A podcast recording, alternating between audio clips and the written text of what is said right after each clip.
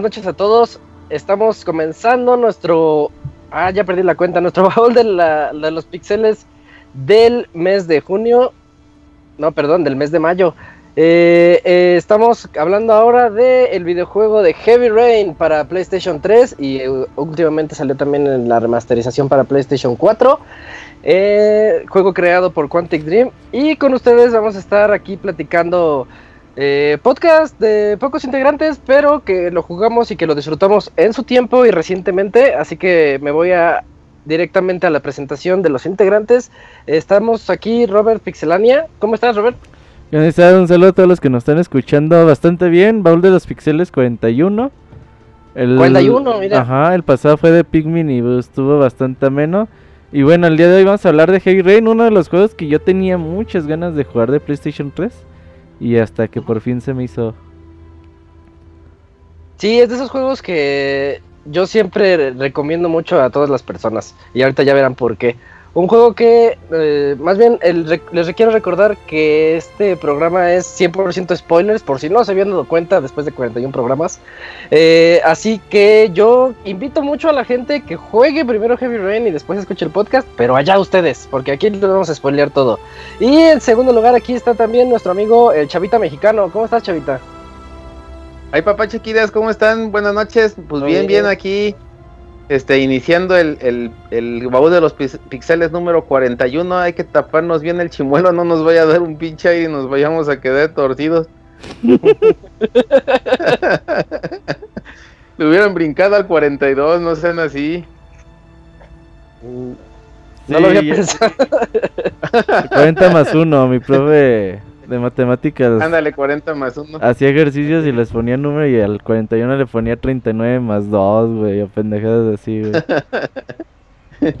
Ándale, mejor el baúl de los pixeles, 40 más 1. bueno, llamémoslo así. Pues sí, eh, sí, continúa, chavita. Ah, este, pues como, como comentabas muy bien hace rato de que mejor lo jueguen, sí es recomendable que lo jueguen primero. Este, ahora sí les van los spoilers a todo lo que da. Y como platicábamos tras bambalinas ahorita con el buen Robert, eh, Heavy Rain es, este, yo sí lo siento así como, como muy mm, peligroso en cuanto al spoiler, porque es como si, si le dijeras a tu compa hace 15 años, oye, voy a ir a ver el sexto sentido, porque dicen que esa peli del Bruce Willis está chida. Y te dicen, ah, es la película en donde ti, y tú vete a chingar a tu madre, porque pues ya, o sea, le rompió totalmente el pinche encanto a la película. Entonces, a lo mejor no es el 100% la trama de, Heavy Rain o de Aguacero Torrencial en, mi léxico, ¿verdad?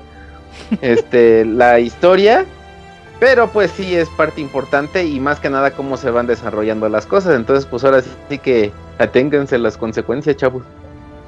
Sí, y principalmente porque Quantic Dream se ha caracterizado por hacer estos juegos tan basados en la historia. es exactamente, tú diste la analogía perfecta. Si nosotros spoileramos cualquier película, en especial esa que eh, siento que, que no se vale.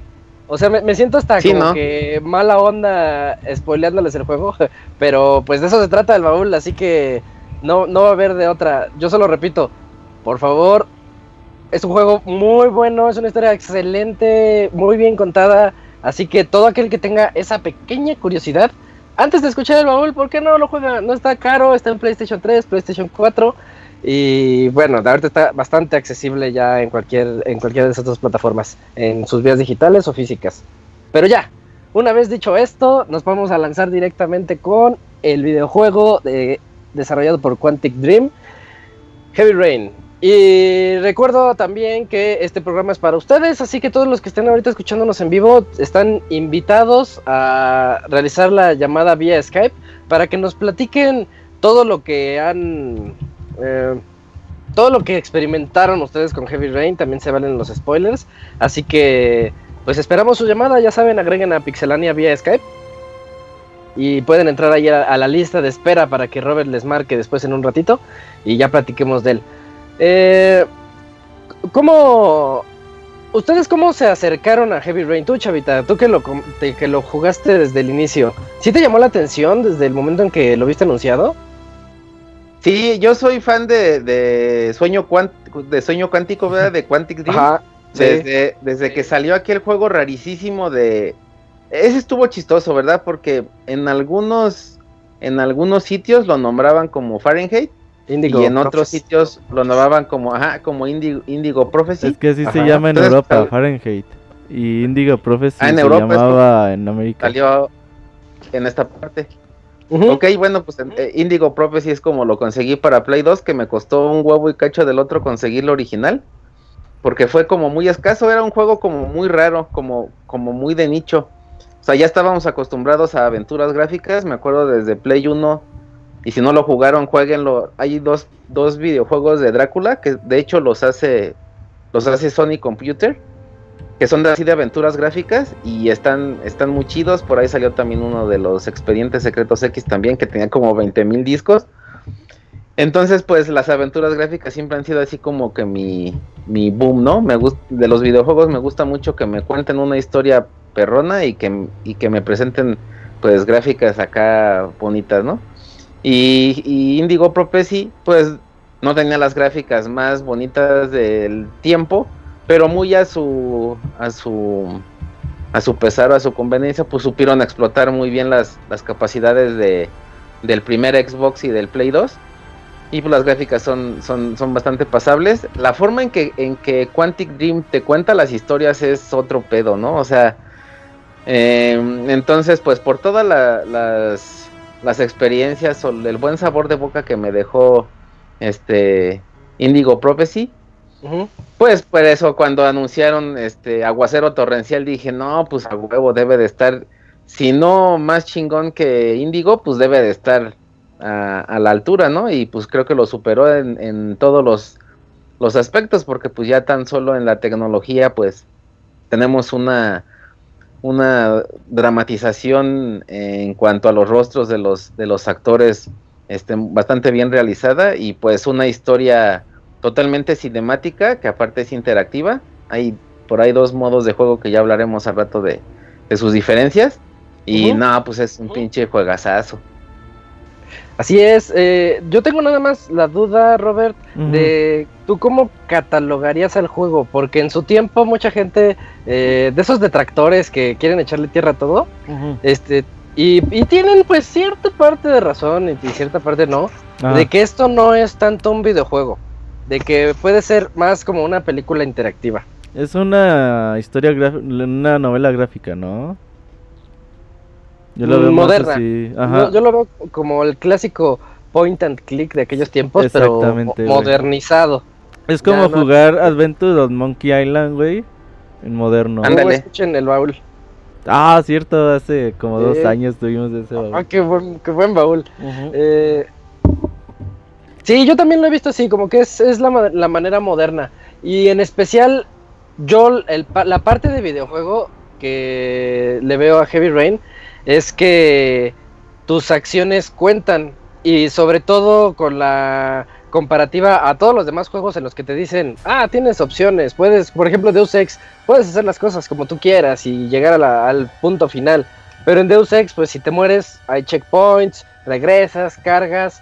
Y Heavy Rain, lo que tiene de mala onda o de que te pone esa presión sobre ti, es de que si se te muere alguien, ya Ya valió. caminó. Ya, entonces, y el juego continúa. Y de los. ¿Cuántos protagonistas podemos mencionar? Está eh, uno, dos, tres, cuatro, como cuatro, per- Cuatro. personajes que nosotros podemos jugar. Si se te mueren los Ajá. cuatro, obtienes un final. Si se te mueren tres, obtienes otro. Si se te mueren dos, otro. Si se te muere uno, otro. Y si no se te muere nadie, aún así tienes la posibilidad de sacar creo que tres finales diferentes. Entonces, ya todo depende 100% de tus acciones. Y eso es lo que hace a Heavy Rain de, de verdad un juego bastante interesante. Yo me acuerdo que cuando lo jugué, eh, es, eh, es muy raro que... Bueno, yo siempre ando recomendando así los juegos que me gustan a las personas cercanas a mí, pero es muy raro que a ciertos familiares míos le entren. Entonces sí llegué con uno y le dije, no, tienes que jugar este juego y se lo presté a un tío. Y, y el tío se lo prestó a otro y se generó una especie de, de arbolito que yo inicié y era bien padre ver cuáles eran los resultados que obtenía cada quien. Vi a mi hermano jugarlo en aquel entonces, este, también con mi tío, con otro tío. Eh, de hecho, también con mi novia le, platicaba así de, no, pues ahora, ¿en qué vas? ¿Qué, ¿Qué has hecho? ¿Tú quién crees que es el asesino? Porque no hemos hablado de eso, pero el juego se basa en... Hay un asesino en la ciudad, ¿no, Chavita? sí, eh, eh, otro, otro punto interesante de también del, juego es su nombre, ¿no? O sea, a ver, o sea, el nombre, el nombre juega em, como un el, mismo nombre es como otro otro protagonista dentro del, de la trama, ¿no? En el juego hay muchos protagonistas, jugamos con cuatro, pero hay muchísimos personajes secundarios o, o que aparecen ahí haciendo bola, pero pues todos tienen como una personalidad, ¿no? Es un juego muy psicológico. Ya rato que, que hablemos de cada uno de los personajes y de su jugabilidad, pues la psicología de cada uno es muy importante. Entonces, el mismo nombre, Heavy Rain, aguacero torrencial traducido ¿verdad? para los chavitas, eh, pues es, es otro, otro personaje más con su psicología, porque el asesino se basa en la lluvia para cometer los asesinatos en el juego al principio a lo mejor no te das cuenta, pero te va diciendo, ¿no? Es tal día, tal hora, y van tantos metros cúbicos de agua que ha estado cayendo porque en el juego siempre está lloviendo. Sí. A centímetros cúbicos. Entonces tú dices, ah, pues qué chido que me digan cuánto ha llovido, ¿no? O sea, pero conforme, conforme va avanzando la trama te das cuenta de que el asesino utiliza esa agua para cometer su crimen. Y de eso mismo se basa también para que otros terceros se, sean manipulados por este asesino, ¿verdad? Y ya más adelantito seguiremos platicando de eso. Entonces todo eso va ligándose, entonces te vas dando cuenta cómo desde unos numeritos o desde el nombre del, propio juego ya están jugando contigo también, o sea, y cómo todo, todo, todo, todo a final de cuentas, toda esa rama de, historias y, y todas esas vivencias y todo, llega a un mismo lugar y de repente así como como plena venidera orgasmeante dices, oh, sí, cierto, no mames, así estaba el pedo. Cuando te Entonces, pues, dices, ¿cómo no lo vi antes? Sí, ¿cómo no lo vi antes? Entonces, pues hasta el mismo nombre y, y, la lluvia y todo eso, pues juega un punto importante en la, en la trama, ¿no? Entonces, desde ahí es, está chido este, la situación. Y también antes de, entrar al ya a la historia como tal, porque ya, ya estamos eh, alargando Está mucho. el asesino el chavita, güey, ya. Sí, ya, sí, ya. Vez.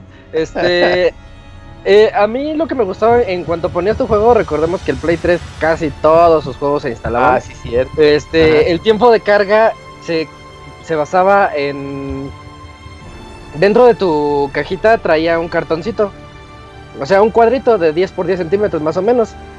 Y ese papel tú lo podías formar en una figura de origami. Porque el asesino también después te das cuenta que se llama Origami Killer. Pero mientras, mientras está el tiempo de carga, ah, y también eh, gran parte de su publicidad era Who is the Origami Killer? ¿Quién es el Origami Killer? El asesino del ah. origami. Entonces, por eso sabíamos desde antes, desde los trailers, que había un asesino del origami. Entonces, el juego te sacaba un tutorial de, ah, ahora dóblalo así ahora dóblalo así, ahora haz esto y acabas en lo que se está instalando una palomita de papel en lo que se está instalando el juego y eso era algo muy bonito porque recuerdo yo lo, el tedio que era comprar tu juego nuevo de Play 3 y llegar y todo el mundo dice ahorita, oh, llego y tiene actualización. No, ese no es un problema, el problema era cuando llegabas y hoy se tiene que instalar 5 gigas y se tardaba 40 minutos en instalarse algunos o media hora y era horrible, pero pues mientras pues, armabas un origami y se me hacía bastante chido eso. Pero ya entrando en la historia, este, yo creo que tiene uno de los tutoriales eh, más peculiares este juego porque eh, básicamente se, se, se, basa sus mecánicas en utilizar puros quick time events. De repente vas a ver que dentro del juego hay una X por ahí, una flechita a la derecha, una flechita para arriba, y de acuerdo también a la forma de la flecha es si tienes que girar el stick hacia la izquierda, hacia la derecha, presionar el botón, presionarlo fuerte, hacer el movimiento brusco o lento, distintas variaciones que nosotros vamos a encontrar. Y comenzamos con uno de los protagonistas de los que estábamos hablando, este Ethan Mars. Ethan Mars, el padre de una familia al parecer perfecta, que está ahí este, con su jardincito, en su casa de dos pisos, donde él es un diseñador gráfico y de hecho el tráiler creo que... Sí, no, el tráiler. El inicio, si, si no recuerdo mal, te permite... Primero te dice, métete a bañar, cámbiate. ¿No, Robert? Sí, al principio, esta, la primera parte de este juego, la casa de, de Ethan, pues es de las más interactivas que hay en el juego y pues puedes hacer un montón de cosas. Eh, puedes desde probar las uvas que hay en la, en la mesa, abrir el refrigerador, jugar con, bueno, afuera en el patio con los juguetes de los niños, irte a trabajar, eh, bañarte, ir a hacer del baño. Eh, puedes hacer algunas cosas con los cuartos de los niños, tomar algo de jugo. Y pues, ajá, es como que te enseña a cómo manejar los controles. Y al principio, pues a mí se me hace bastante bien porque como que tú dices, ah, ok, puedo hacer todas estas cosas. Y pues cabe también mencionar que cuando salió este juego gráficamente le decías, no mames. Yo me acuerdo que tenía mi, mi Xbox 360 y mi Play 3, jugaba mucho más en 360 en aquellos entonces. Pero cuando jugabas Heavy Rain decías, no mames, esto es un juego exclusivo de PlayStation 3 y se nota, ¿no? La, calidad gráfica que tenía el juego y era bastante impactante. ahorita hay quienes dicen que el juego ya está comenzando ese proceso de envejecimiento malo, pero yo no lo veo así. Sí, ya envejeció. No, todavía ¿eh? se ve muy bien. Eh, pero yo lo que escuchaba es que tiene, eh, en particular, la queja que me dijeron de las mecánicas. De que ya se ah, siente así como Jugablemente es muy sufrible el juego, güey. ¿Sientes? no, muy cabrón, güey. O sea, de hecho hay una escena, güey, que... Mm, pues no se murió mi personaje porque ahí no se tenía que morir. Pero que fallé la misión porque... Pues simplemente los controles no respondían, güey. Eh, te tenías que mover nada más para la izquierda o para adelante. Y la hacía para la izquierda y nunca se movía el pinche mono, güey. Se hacía para adelante. Sí, es muy sufrible. Jugablemente es horrible, güey. Mm, bueno, yo no, no, lo he visto tanto así. O será que lo sigo viendo con esos ojos de la primera vez que lo jugué. Eh, ya entrando más en la historia, después de esta escena que tú mencionaste de la familia y de que creo que la mamá los llama a desayunar y pues está el papá, que es el que les dije, Ethan Mars la esposa, que no recuerdo su nombre, y sus dos hijos, que son Jason y Sean Mars. Uh, la esposa está bien chida. A ver, chavita, que nos reseña la esposa. es que yo me enamoré de la, de la mamá Madison, entonces de la esposa no me acuerdo mucho. ¿De quién? Esa ya después nada más se la pasa. Mamá Madison. ah, ya, ya sé quién, la reportera. Eh, la cara de la... Ajá, la, la sabrosa. La cara de loca. Y, ya inicia el juego y te dice uno, un juego escrito por David Cage. Y dices, ah, pues a ver, a ver qué tal está.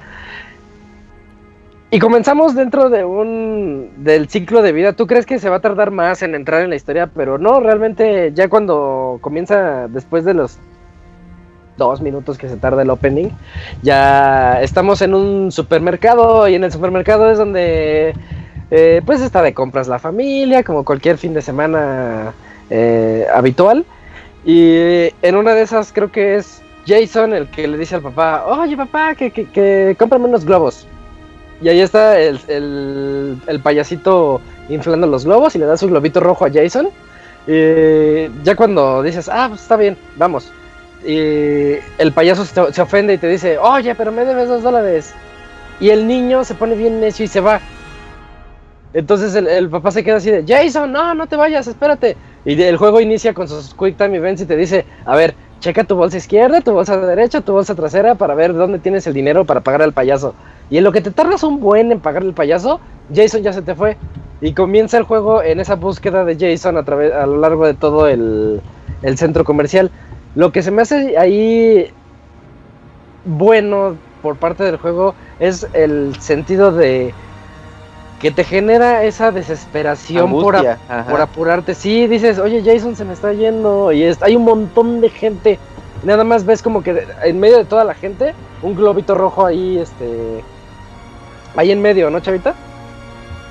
Sí, y aparte te da como la opción de ir apachurrando el botón y ir gritando Jason, Jason. ¡Ah, qué! Jason, Eh, eh, Jason. Ajá, entonces la, la forma en que grita Jason el papá, la gente cómo se te va atravesando, el que ya te lo están dejando que el globo está cerca y tú crees que ya chingaste y te salen con sus mamadas. O sea, desde ahí está jugando el puto juego con tus sentimientos porque llega un momento en que tú también ya estás pinche ansioso. O sea, tú también ya le hasta el control le dices, ya puto, ya muévete, ya, o sea, te, te entra como la ansia. Son de esos gameplays que yo me di cuenta desde, desde ese juego, no recuerdo por ahí otro antes, en que también la palanca empezaba a hacerse como, como, como torpe, como lenta.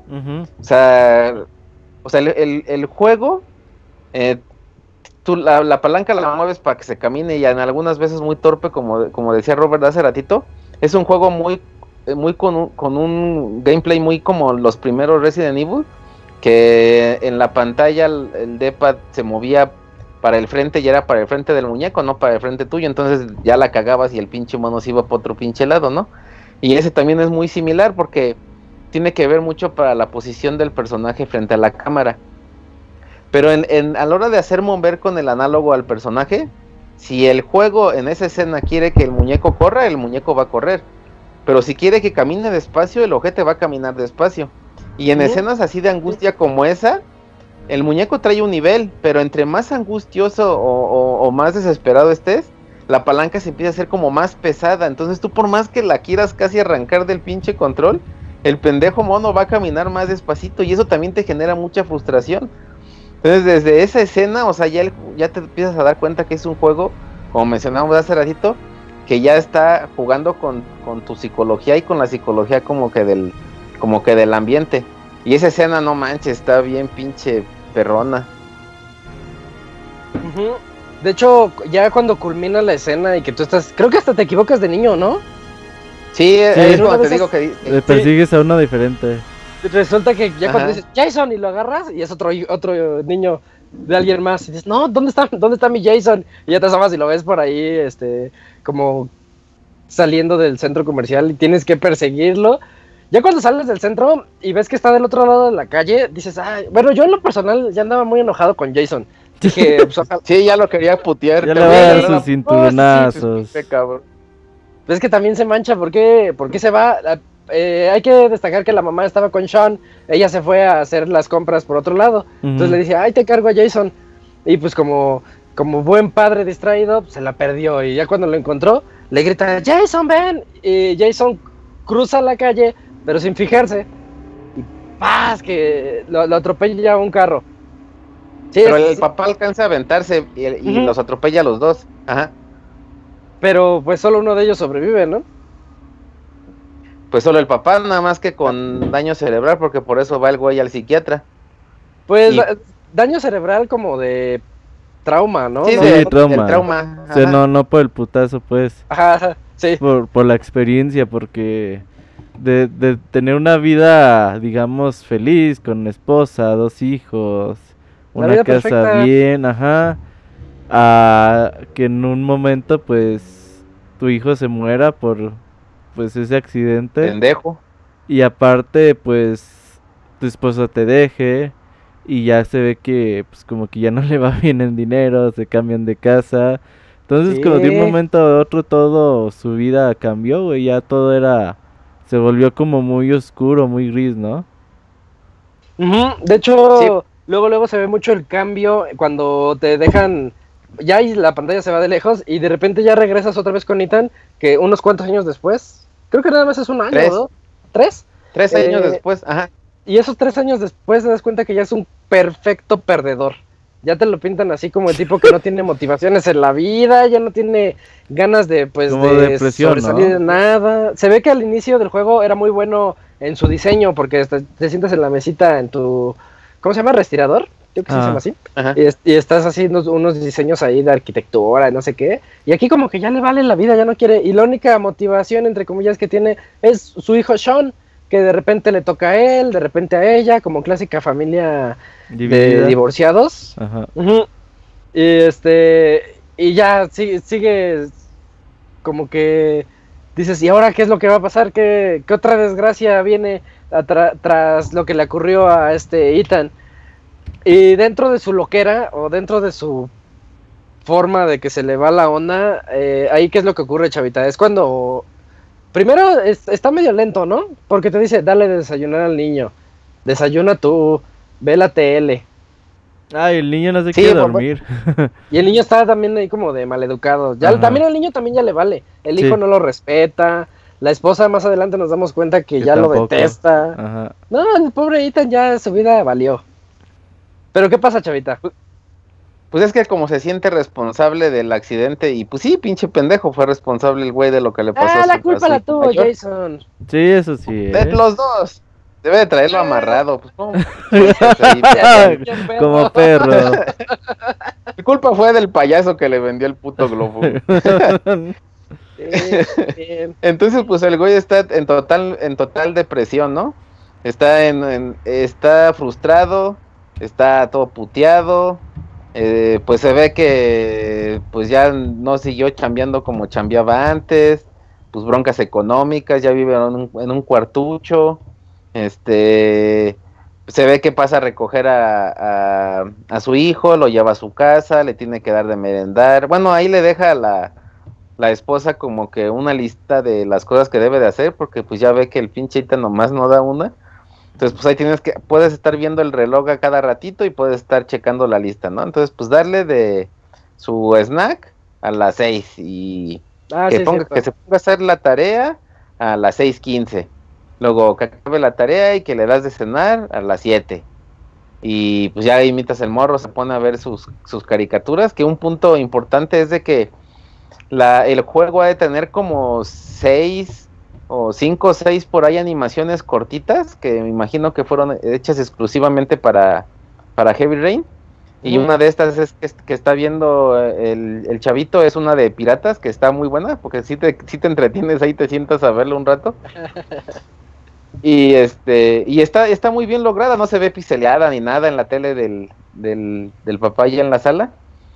Entonces, pues ahí también ahí también te vas dando cuenta cómo el pinche juego es un ojete, ¿no? Porque en la, en la escena al principio, cuando el papá pone la mesa y la mamá hace la comida, pues el papá sale al jardín y juega con los hijos, ¿no? Ah, Entonces ves ahí, ajá, ves ahí como que la lucha del hijo mayor con el hijo menor y que si le haces caso al grande, el chiquito te la hace de pedo y si, y si le haces caso al chiquito, pues el grande también ya dice que porque el chiquito. Entonces ahí tienes que jugar con los dos y llevarlos de su lado. Entonces, como desde ahí, como que. Ajá, te vas encariñando con los niños, ¿no? Entonces, aquí ya, el güey está todo pinche. Bueno, te hacen como sentir ese sentimiento de, de padre, ¿no? O sea. Me cayeron mal desde el inicio. los dos. Se de los niños. y en esta escena que ya está el güey jodido, pues también como que se le queda viendo allá al hijo, aunque el hijo ni lo pela, ¿verdad? Pero pues se le queda viendo así como, pues ya nada más me quedas tú, como que tengo que mejor ser un buen padre. Y ahí vas al pinche parque a jugar con el güey, que por, es, que por cierto los, los minijuegos ahí en el parque están chidos. Nada más que si le empiezas a cagar en que no te salen bien las combinaciones de los, de los Quick Time Events, pues el niño se te emputa y te dice, no, güey, ya no quiero seguir jugando. Eres un perdedor, papá. Sí, eres un, sigue siendo un pendejo. Entonces, este, el güey, parte de las secuelas del putazo y de, y de haber perdido a su hijo, pues se le van las cabras al güey, entonces se, se pira, el güey entra como a como a pinches sueños que pasa el tiempo. Literal, y se, le, van las cabras. Ajá. Y despierta el güey tirado en la calle lloviendo y, y mi hijo y mi hijo. Y ahí es cuando dices, no mames, otra vez, cabrón. Ahí sí fue y pues sí, efectivamente y, efectivamente, para esto, desde que estás en el departamentillo, hay un periódico por ahí. Es, es, es bueno andar de fisgón en Heavy Rain porque te va alimentando la historia. No hay coleccionables, pero, pero sí andar fisgoneando como que te complementa la historia. Hay un ah, periódico que ya te habla del asesino del origami. Entonces, cuando se, le cuando se despierta este imbécil y va al parque a ver si está su hijo, pues nada más encuentra la mochila. Y luego, luego lo primero que dice, ay, el asesino del origami. Y yo, uy, pues ¿para qué lo deja solo, no? Y pues ahí anda como dejo corriendo al departamento, corriendo a otro lado, corriendo a otro lado y pues puras habas, ¿no? Porque pues el pinche su segundo hijo se le vuelve a perder. Sí, ahí yo lo que de por sí ya me estaba cayendo mal los niños, después me cayó mal él. Dije, no puede ser, no es posible que que sea tan tan distraído. De por sí la vida ya le va. Su única motivación era el niño Sean y el niño ni siquiera lo quería y ve lo que lo que pasa. Y, y aquí es donde ya cambiamos y conocemos al siguiente protagonista, si no me equivoco.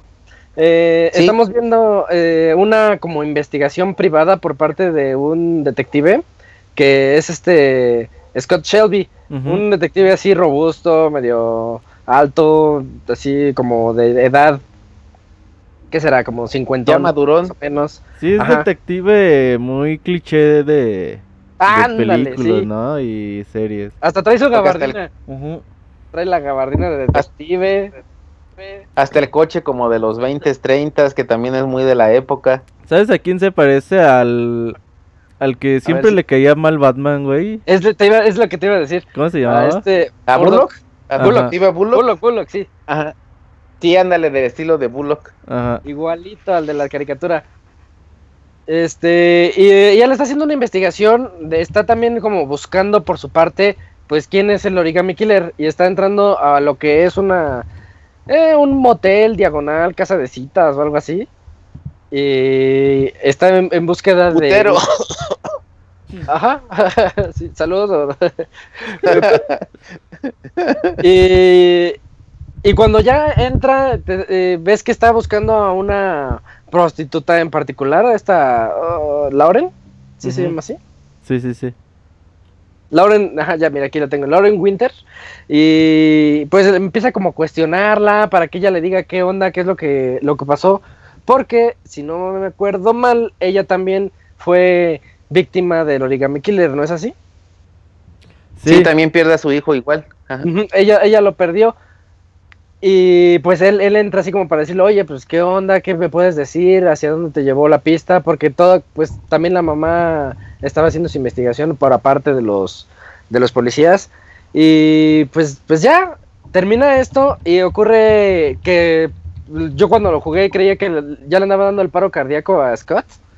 Y inician los Quick Time Events así de, rápido, ponte a buscar, ¿a buscar qué? Y te pones a buscar en su, dentro de su gabardina y en sus bolsas que trae un uno de esos aparatitos de Inhalador. asmático- un inhalador, Inhalador. de- que utilizan los asmáticos entonces ya se lo echa y ya ya puede respirar porque ya se le estaban cerrando las vías y pues ya inicia también otro una pelea donde él defiende a la prostituta porque creo que llega un cliente enojado si no es que su padrote este y- Cliente enojado. Oye, era cliente era cliente enojado Cliente enojado, ajá. sí, bueno, un cliente que pues ya la quería agarrar como para él, pero pues, no. sí.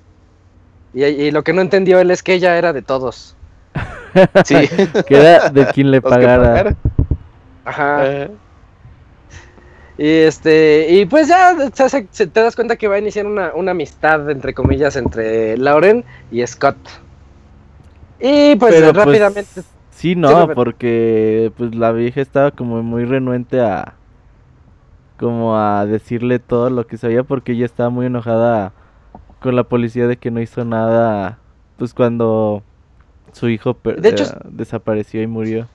De hecho, sí, ella le agarra cierto cariño, entre comillas, a Scott, porque dice, oye, a mí nadie me hizo caso cuando a mi hijo lo secuestró el origami killer, Ujú. que porque soy prostituta, que por pues, todas las razones que quieran eh, inventarse ahí.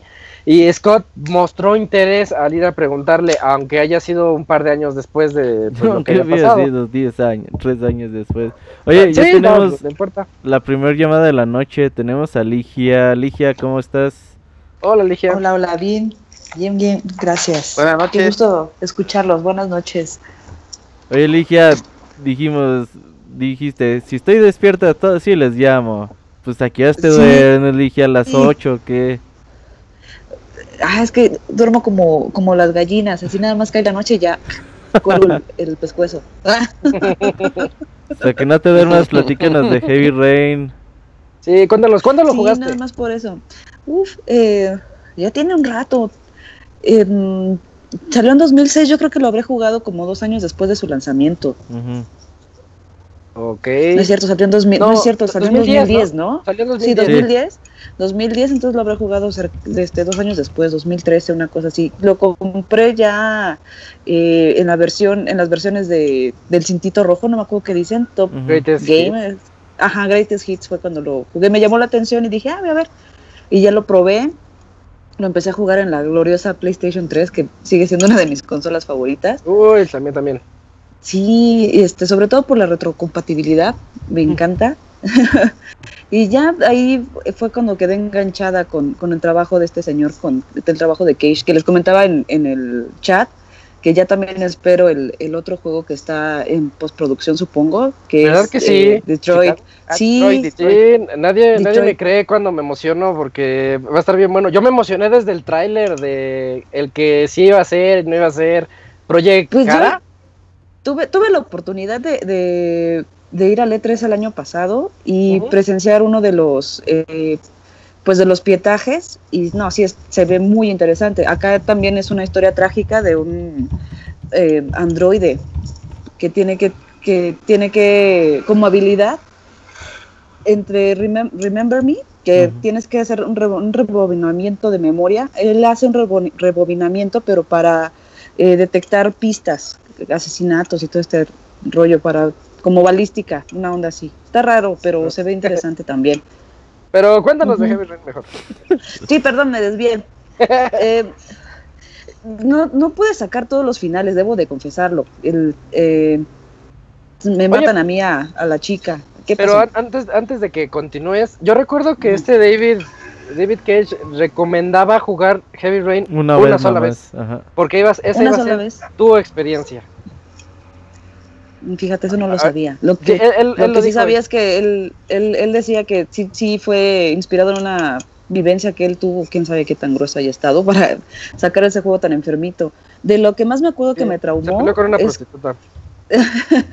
es, cuando está en las al- alcantarillas el chamaco, hijos. Ahí, e- esa, esa es la parte que más me tensó de todo el juego. Cuando se va llenando, Sí, no, no, no, tremendo. Sí se me ahogó como unas cuatro veces el niño. y yo no. Y otra vez, y otra vez. Sí, y o, bueno, también cuando está en la planta eléctrica, que tienes que estar pasando por eh, como laberintos, ¿Los una onda vidrios? así. Ajá. Sí, que se ve desde arriba. cañón, No, o sea, que se ve desde Ajá. arriba, ¿no? Y tienes que irte como Arriba. izquierda, arriba, derecha. sí. Sí, digo, no, no es que realmente sea un juego difícil de jugar, sino más bien estás tan clavado en la cinemática, porque es casi pura cinemática el juego, eh, pero vas, eh, estás clavado en la historia y de repente te empiezan a sacar con, con los botonazos y tú, ay, en la torre, ¿cuál? ahora cuál, ahora cuál. Entonces por eso se me ahogaba el chamaco o me, o me caía en- ahí en la planta eléctrica. Oye, ahorita, ahorita que tocaste, tocaste el tema de que se ahoga el niño, ¿por qué no mejor nos cuentas qué es lo que hace el Origami Killer? Pues en mi final... No, el- me, me el refiero a- señor- a, a cuál es su modus operandi del Origami Killer. Ay, pues ya no me acuerdo mucho, porque no lo he lo rejugado. acabas de decir, Sí, lo acabas de decir. Lo acabas de decir, ajá, él ahogaba a sus víctimas, las secuestraba, las ponía debajo de las Ah, sí, a alcantarillas sus víctimas y aprovechaba de nada las, de más las alcantarillas. Que la lloviera. pura lluvia. Por eso se llamaba Heavy Rain el juego. Eh, eh. Ah, Pero que me acaban de, me me acaban de hacer este. la epifanía. Ah, con razón. Ah, sí te pasaste. Qué horror. Qué quemón, pero bueno. y, y, y aquí en mi, en mi final era el. El. El. eh, el- el- el- Ligia, el- te estás perdiendo un No sé. poquito. salió que fuera. No te alcanzamos a escuchar bien. Ligia. Sí, se oye robotizada. Que le pausa el- Netflix. el- ¿Mande? Ahí ver, está ya. Es que te estás oyendo cortada. Pausala en Netflix. ya no te alcanzamos a escuchar nada, Ligia. A ver, re- repítelo. Ya no me alcanzan a escuchar Ya. nada. Ya. Ahí. Ya, Sí. ya, ya escuchamos. Ah, ¿ya ahí me escuchan? ah, sí. les decía que, que, mi, que el investigador privado era el que me, me salió a mí que era el, el asesino, el, el enfermito. Y de, de- me estoy acordando también de, de que el, el- el personaje del que era el policía del FBI, util- empezaba a utilizar lo que era eh, la realidad virtual cuando cada vez que llegabas a su oficina y empezabas a sacar las pistas que ibas encontrando, se metía así, se ponía sus lentes, ¿no? Creo que eran lentes, Sí, unos lentes Ah, de. estaban unos como- lentes. Ajá. como de realidad se metía- aumentada. Ajá, ya empezabas a ver todas las pistas y, y de hecho te me acuerdo que llegabas a un plano donde estaba como arena y te tenías que poner los lentes para poder detectar esas pistas. Si no Algo me- así si como no los juegos de memoria. Batman. Mm, A mí me- Ándale, me como Batman. A los de Batman de Arkham, donde tienes que. unas zonas de detective y se ponen unos lentes especiales. Y tienes que seguir así de. Ah, por aquí está el rastro de sangre. Y ahí vas. O cositas así. Ajá. Pero incluso objetos llegabas también a encontrar entre esos, pues varias, varias de las figuras de origami que también ibas encontrando. Oh, no me sí acuerdo si tenían, eh, no me acuerdo si tenían relevancia con la, con, con la, con la historia, si, si las figuras tenían que ver con, con lo que estabas eh, viviendo en ese momento o nada más eran figuritas así que, que le gustaban y ya no, no, no recuerdo si Sí tenían tiene un alguna relación. origen. Sí tiene un origen, ¿no, Chavita? Sí, pues las, las figuras del origami eran las pistas que el asesino le dejaba a los padres, porque pues el asesino secuestraba a los niños, por situaciones que ya hablaremos después, y luego Ajá. obligaba a los papás a, a, a pasar ciertas pruebas, que son las pruebas del origami, para que les, les fueran de- desbloqueando letras de la dirección en donde estaba su hijo. Entonces, cada, cada origami, cada muñequito de origami lo desdoblaban y ahí venía una prueba diferente. Tenía que ir a esa locación, hacer la prueba y si la superaba, le aparecían en el celular un video de cómo se estaba ahogando su hijo o cuánto le quedaba de vida y se le desbloqueaban letras de la dirección de donde estaba su hijo. Mm, ya. Ujú. Oye, Ligia, ¿Y, ¿y, y qué va? Y quién era tu personaje favorito para jugar? Scott, justo, ¿Por qué? ¿Por rudo? por rudo, sí. es que te- era un hombre de acción. Scott pero era el policía, que a mí ¿verdad? Me salió como asesino. Ah, es ajá, bueno, era investigador privado, ¿no? El detective. Por- ajá. Fue policía. Porque ajá. ella es- era policía, pero ya, pero ahí en la historia lo contratas como investigador privado. Que ya era, creo, creo que ya era este retirado, una onda así. Pero ese fue el que, justo ese fue el que me salió que era el asesino. Yo así de, ay, no, pues ya no me caes bien. Spoilers.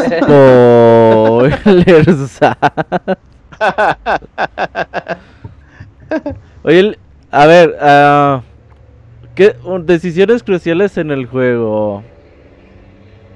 Cuando, ay, güey, es que no hemos hablado de de la reportera, ¿cómo se llama la reportera? Es- Madison. Pues Ah, Madison, ¿no? La- mamá- Madison ma- Page. ¿Cómo decías chavita mamá Dison o qué? Mamá Madison. Cabrón. Cuando estás con este Ethan y mamá Dison, ya ves que hay un momento donde este chava le dice, ah, pues ya sé que estás bien jodido, entonces, pero no importa, hay que echar patín. Ahí Pero puedes es- bésame. Ajá, puedes escoger sí o no, ¿no? Ahí ustedes qué escogieron. Oh, sí, es cierto. ¿Tú qué escogiste, Ligia? Se podía, ¿no? Sí, claro. Yo no me la verdad es que no me acuerdo, me acuerdo del ¿No te departamento, que te lleva a, su departamento, ¿no? Una cosa así. Ahí y, el y empiezan a, y empiezan a checar fotos. No, pero es que hay una escena donde tú llegas como que muy cansado de una de las pruebas y ella te encuentra Ajá. en el pasillo y ahí es donde sale la opción besarla o no besarla. Y esa es una, eso, eso es importante porque de eso depende uno de los finales. Sí, pues seguramente sí la, sí la, sí la besé, Casi todos la besan. pues por pinches morbosos. Sí, yo, yo creo que es eso. Pero en lo personal, pues sí, por morbosa dije, a ver, a ver si sale como en el, como en Grand Theft 3 que te llevabas a la chica y se movía el carro chistoso. Dije, ay, a ver, A ver qué tan chistoso se mueve. A ver qué tan chistoso se mueve la, la- ahí el, el asunto. Pues supongo, ¿no? Bueno, no sé, también en, en, ¿qué? En- ay, ¿cómo se llaman? Witcher. Ajá. En este último que salió, también ya ves que te llevas a las muchachonas a, Ah, sí. a recrearte. A comerciales. Oye, puro juego morboso juegas, Ligia, ¿eh? Ya te cachamos. Sí, ¿verdad? Sí. Híjole, qué horror. ya, me, ya me quemé, doble, doble. Oye, ¿cuál decías que fue, fue tu final? Te digo que es el de... Ay, el del investigador, Ajá, el de Scott, ajá, que él es el asesino. ajá. Él es el que está eh, trastornado. Se me muere a mí la, la chava. ¿Cuál, la Oh, ¿se te reportera? Madison? Sí, se me muere la reportera, sí. Ella, se me muere ella. ¿Cómo se te murió? ¿Recuerdas? ¿En qué escena se ¿Cómo? te murió? Me acuerdo cómo se me murió. ¿Cuando Pues se quemó que- la casa? ¿Qué creen que se me está cortando? ¿Ustedes me escuchan bien? Sí. Sí, te escuchamos bien. Ok. Ah, les decía que me acuerdo que van saliendo como del, no sé si es del, de la oficina de este, de este Scott o algo, o algo así, o de un Cuando bar. se no, quema no, la casa, bar. ¿no? De Scott. Se van, van saliendo y se empiezan a hacer este, de lo- los disparos entre Scott y, y, y este Ethan. Y me parece que, que Madison ahí se, ahí se me, se me muere. ¿Y quién salvó al niño? ¿Quién salva al niño? No lo Este, es- ¿Cómo? ¿No, ¿Sí lo salvaste o no? No recuerdo si lo salvé, creo que no, ¿eh? Porque Uh. creo que me quedé, me quedé tan. quedé Todos, tan todos se te murieron, oye. Pues el, el final es más trágicos, yo creo que siempre son los que me salen. El, si los podemos clasificar, es el final perro, el que siempre me sale. Se me mueren los personajes y todo. Sí, sí sentí súper feo. Y te digo que, que no, no- casi nunca llegaba a tiempo o en las, en las alcantarillas a los botonazos para que se me salvara. No, Oye, Bueno, Ligia. Alicia, ¿Qué, qué. Ah, no, le iba a decir. ah, pues ya que nos cuenta así como sus conclusiones, ¿no? Sí, como mis conclusiones de, de, de Heavy Rain. de Heavy Rain. De tu experiencia con Heavy Rain. Pues para empezar, a mí me dejaba, me, si, si había algo que me gustaba mucho de los, de, de los juegos del PlayStation 3, era que eran superior eh, gráficamente a, los, a las demás consolas. En ese entonces me- recuerdo que todavía tenía el Xbox, el, el One, el primerito. No es cierto, el primero no se llamaba One, el Xbox. No, el, y las y las gráficas eran muy muy muy eh, superiores. Tanto así que en programación eh, por experiencia sé que para hacer efectos de agua y todo eso el reflejo o el movimiento es muy complicado. Entonces a mí eso me, me dejaba muy sorprendida cuando pasaban por los charquitos o, o Mm, que se iba ujú. juntando el agua. Para mí era muy impresionante eso porque se veía muy muy natural y las facciones también de los personajes, sus enojos o sus tristezas, me conmovían mucho, me, parecían sorprendentes. Yo creo que más que la, eh, la historia, era, me sorprendía mucho cómo estaba creado el juego. Y, pues sobre, bueno, sobre todo que, que sí tenían gestos los, lo- los personajes. Cuando hablan, no se ve el clásico eh, com- como lo amontonado en la boca, no sé, se veían muy naturales los movimientos o cuando hablaban, eso me gustaba mucho, más que concentrarme en la historia, es lo que me agradaba del juego y eso era lo que me dejaba impactada. Y ya como experiencia del juego, desde la primera escena sí me, me, me engancha cuando va bajando el niño que va corriendo atrás de su globo. Sí, sí es así como de, ¡ay! Se te retorcen las, las tripas. Eh, igual que, bueno, me pasa muy similar con The Last of Us, que también la primera escena es, híjole, Ándale. muy dolorosa, ¿no? No, no, no nos de spoiler- Last of Us. No nos de Last of Us. Pero sí. Pero bueno, así muy similar las, las escenas, ¿no? Que, que son eh, conmovedoras, sí te, sí te llegan a, a, a sacar la lagrimita, ¿no? Como en Titanic que dices, ah, sí, se murió, este, ya, que ya, bye. No, aquí sí te, sí te, hasta la médula sí sientes el, el dolor de lo, de lo que están pasando los, los protagonistas. Y más por ese aspecto gráfico que mencionabas. Sí. Sí, digo, a mí, a mí se me impactaba mucho eso. También por eso me, me engancharon los juegos de Silent Hill, el, sobre todo el, el 2, no recuerdo el nombre ahorita del personaje, que, se, que, que empieza a reflejarse en el espejo. También son, es como, bueno, soy como muy visual en esa parte, porque lo relaciono mucho con la programación y digo, ah, no, sí les costó un huevo hacerlo y les quedó chingón. Ah, Bueno, eso es, eso es en cuanto a, a- a mis... Bueno, lo que más, más me dejó de impactada el, el, el, pues el juego. Perfecto. Eh, Ligia, muchas gracias. Te, te agradecemos gracias mucho a haber sido la primera llamada de Heavy Rain de este baúl de los pixeles. Muchas gracias. Para la, para la otra prometo eh, hacer más memoria de los juegos cuando participe, porque sí se No, me... no, no importa. si no, aquí eh, obtenemos eh, las epifanías. Ajá, se nos Sí, acordamos. justo como ahí. la de hoy de... Y es- Ah, ah, es Heavy Rain. qué cosas. Pues muchas gracias. Sí, gracias, Ligia. Ligia. Entonces, te esperamos en otros baúles. Vale. Un Dale. abrazo, que estén bien. Bye. Igualmente, bye. Que descanses, buenas noches. Gracias, no, Ay, perdón. Y Robert ya le colgó a Yo le había puesto a colgar y el chavita, buenas noches. No, chavita, pues ya.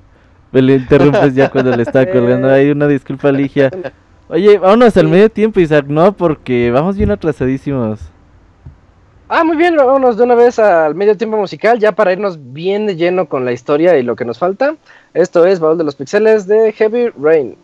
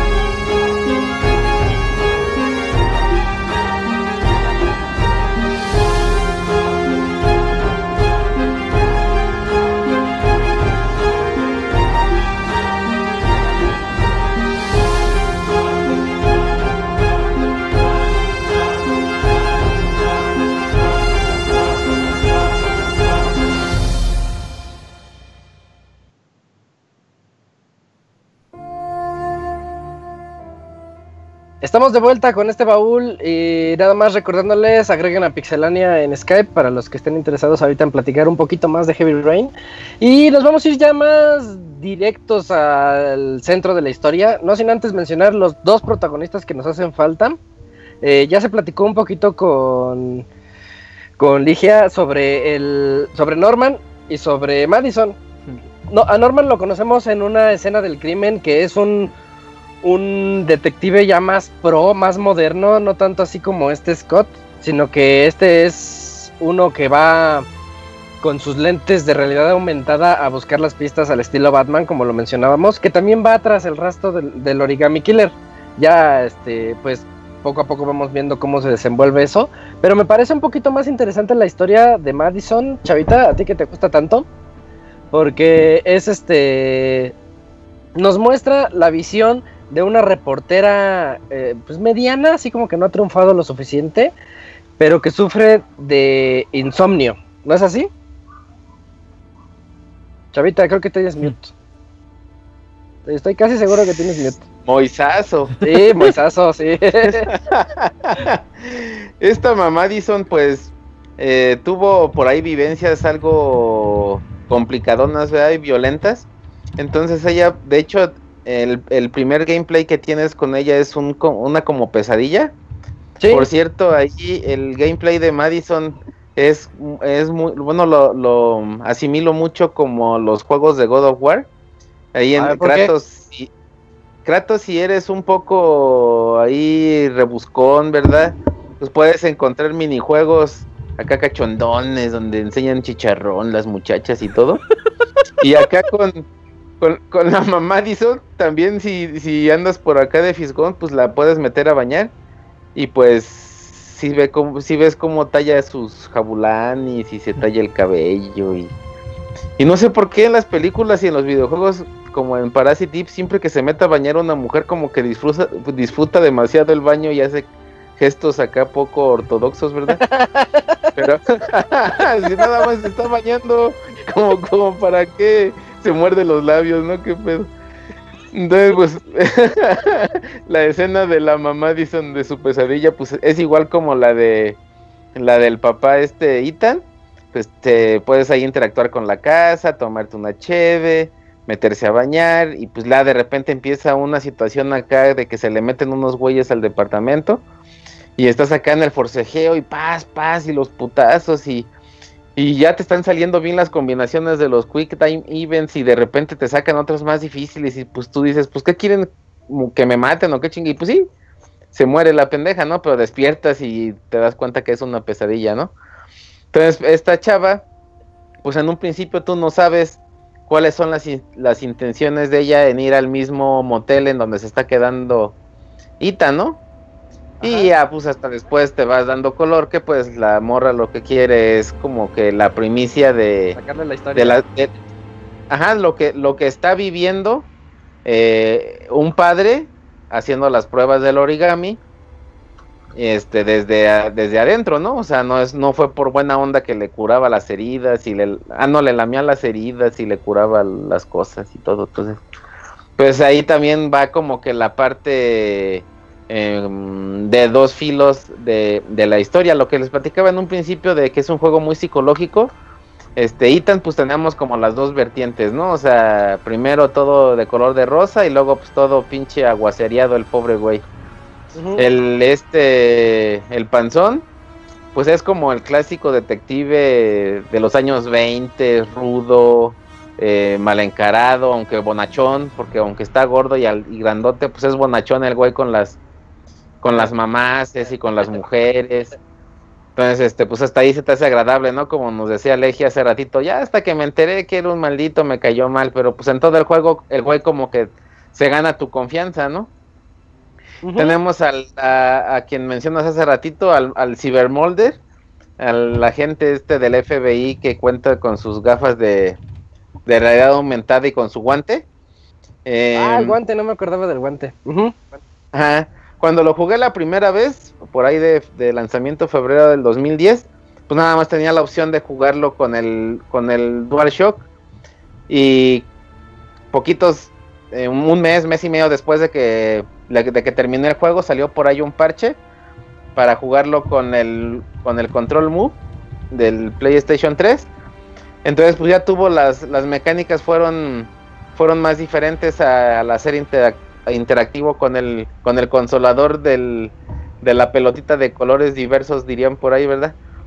Entonces, eh, un punto a destacar del move eh, al jugar con este con el agente del FBI es de que a la hora de escanear la escena del crimen, como bien lo hacías la referencia tú de Batman, de, la serie Arkham, entonces con el, con el Move, pues hacías así la misma em, operación que haría el agente y estás escaneando el área en busca de, de, pues de pruebas. Y como decía también esta legia, cuando el agente este llega a su, a su cuchitril que le pusieron los, los detectives ahí en la oficina de los policías, y este güey, pues por medio de la realidad, eh, se escoges si quieres un escenario de agua o, un ah, desierto o una selva. Entonces, algo muy interesante era de que, es, de que tú escoges qué quieres revisar, las pruebas, ¿no?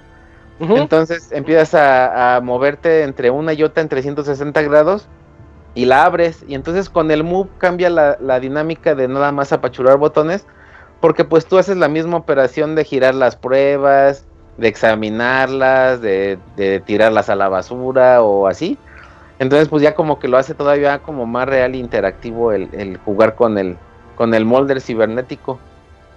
Mira, lástima que casi nadie lo probó así. así. de hecho, yo así es como lo estoy jugando otra vez. No, pues no, la verdad no. la experiencia cambia bastante, ¿eh? ¿La experiencia qué? cambia bastante, así es que es recomendable. Oh, sí, sí, no, no lo dudo. Eh, yo lo que quiero aquí es poner en contexto algo. Eh, ya, ya dijimos los, protagonistas y todo eso, pero ocurre algo en el momento en, el, en una de sus idas de avión de este de este Ethan. Él comienza a sospechar que él es el origami killer. Entonces el juego se basa en el misterio. Nosotros no sabemos quién es el origami killer, qué es lo que está ocurriendo. Tenemos a cuatro detectives que están en búsqueda de él, del asesino.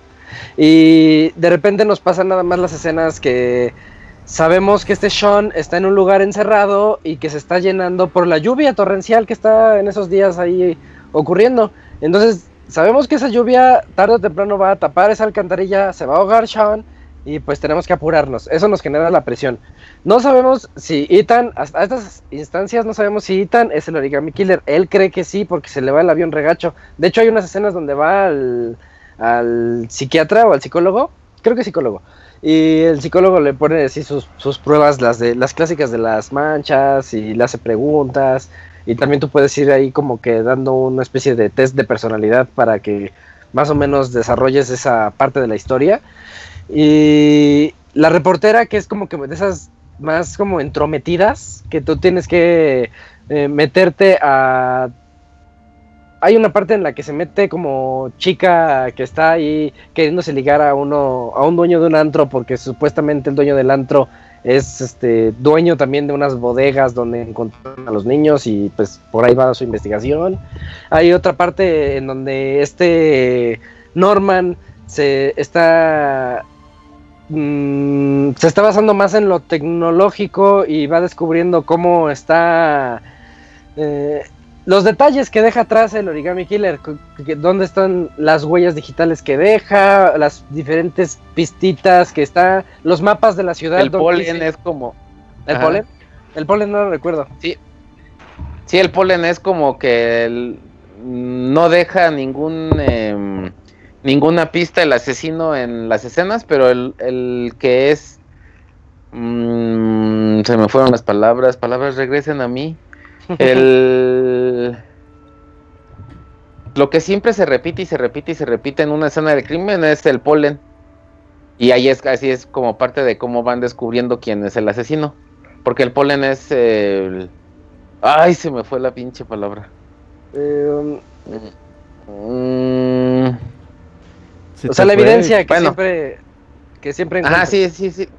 Ajá, que es la más repetitiva. Ah, mira, esa no Y es gracias al. Es gracias a la tecnología de los lentecitos del ese güey. Oye, pero como que le hacían daño los lentes de este güey, ¿no? Oh, sí es cierto, no me acordaba. ¿Por qué, Robert? O sea, como que el güey se adentraba ya mucho, como que los usaba un chingo porque hasta como oficina virtual tenía. Ujú. O sea, su pinche oficina estaba vinculada. Decía, ah, pues me los pongo. Y ya pues, me, me imagino que estoy en un pinche monte con una cascada. O, o en un lugar con muchos árboles. Así como en lugares más nice. O el güey se imaginaba Pero- que estaba en bares y le servían y hablaba con el mesero, güey. Es así como que Pero usaba una también droga, ¿no? Unas pastillitas. Eh, Se, se, se metió Un líquido, era un líquido azul.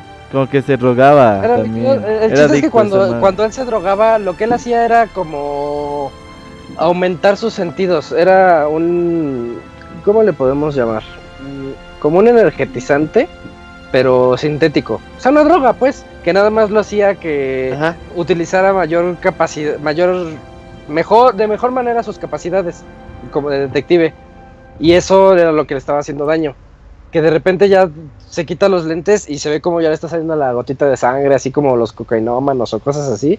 Y que tiene también síndrome de abstinencia en algunas partes, donde ya empieza como a desesperarse. Y pues también eso contribuye a la desesperación que dices, bueno, estoy siguiendo una pista, pero el drogadicto este, por un, pa- por un lado, el drogadicto este pues, necesita su, su, su toque, Su dosis. eh, su dosis. Por otro, por otro lado, este Scott se está rifando y dices, oh, se está rifando bien, y de repente Sí. le da el ataque asmático.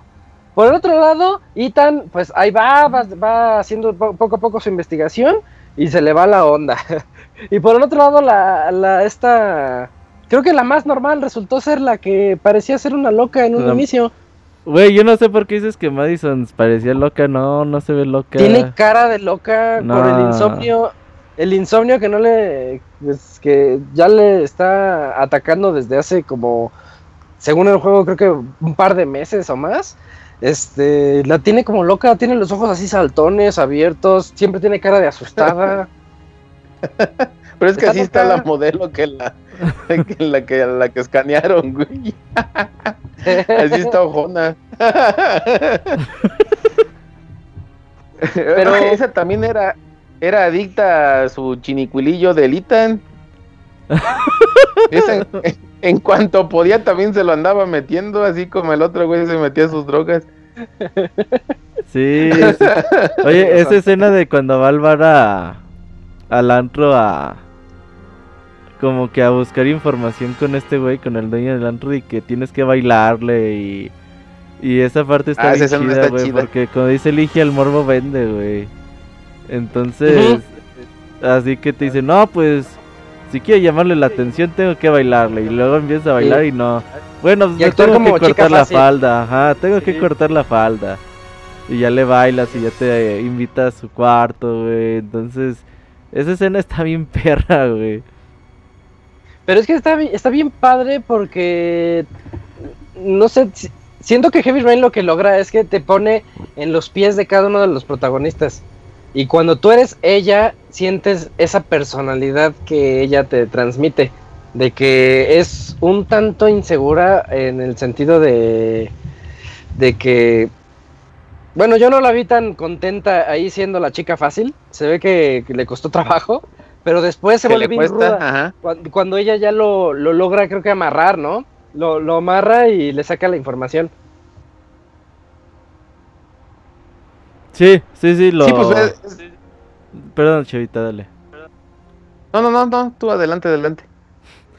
Pues sí, o sea, le, le pega con una pinche lámpara, güey. Lo, luego, luego lo, lo chinga. Oye, Pero- espera, espera, espera, espera. A ver, ¿qué? ¿Cuánto tiempo le bailaste antes de pegarle? Porque te da chance de seguir bailando hasta que tú quieras presionar el Quick Time Event. Pues no mucho, la verdad. ¿No? ¿No te No, quedaste ahí no, no. un ratito? Sí, no, no mucho. ¿Tú sí le diste mucho o qué? Yo no me acuerdo, yo me acuerdo que sí, como que decía, no, pues a ver qué pasa. Y me esperaba hasta, hasta después de un ratito, ya después es cuando tiene nada más el quick time de emergencia, porque el cuate este se da cuenta de que, de cuáles son las intenciones. Y pues ya tienes que presionarlos más difícil. Pero... Yo dejé el control en los pies, puse Entre las mis dedos los puse atrás de la nuca y disfruté de las escenas.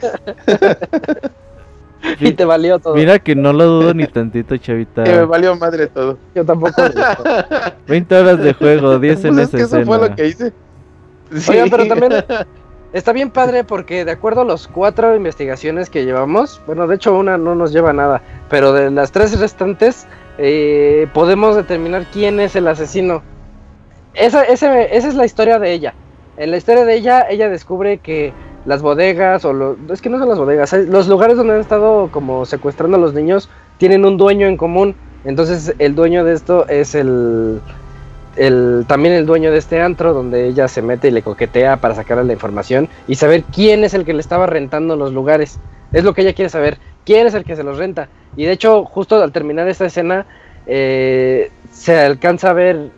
eh, lo mata, ¿no, Robert? El, origa- el origami killer como que se asoma y mata al dueño antes de que él soltara toda la información. Sí, y tú inicias como la persecución.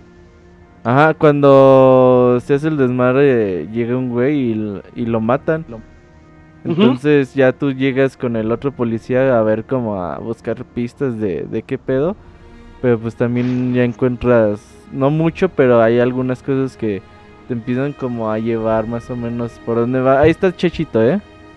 ¿Qué onda, chachito? ¿Cómo estás? ¿Qué onda? Chachito, chachito, chachito mío. No, no, no te emociones. O así va la canción. Ah, ok. ¿Qué onda, Cachito? ¿Cómo andas?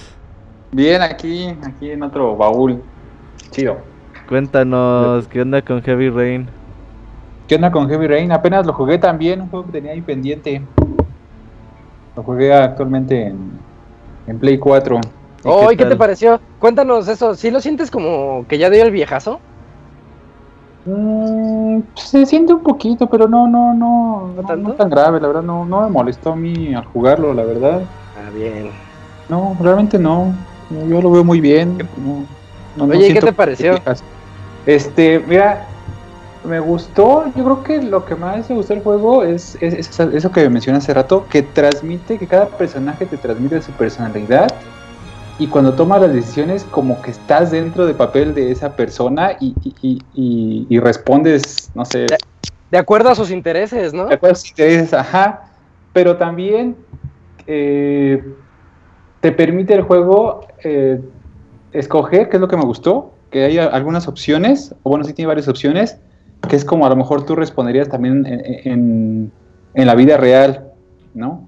Y, y eso está chido porque a veces no caes en los clásicos, clásicos clichés de, de algunas escenas, ¿no?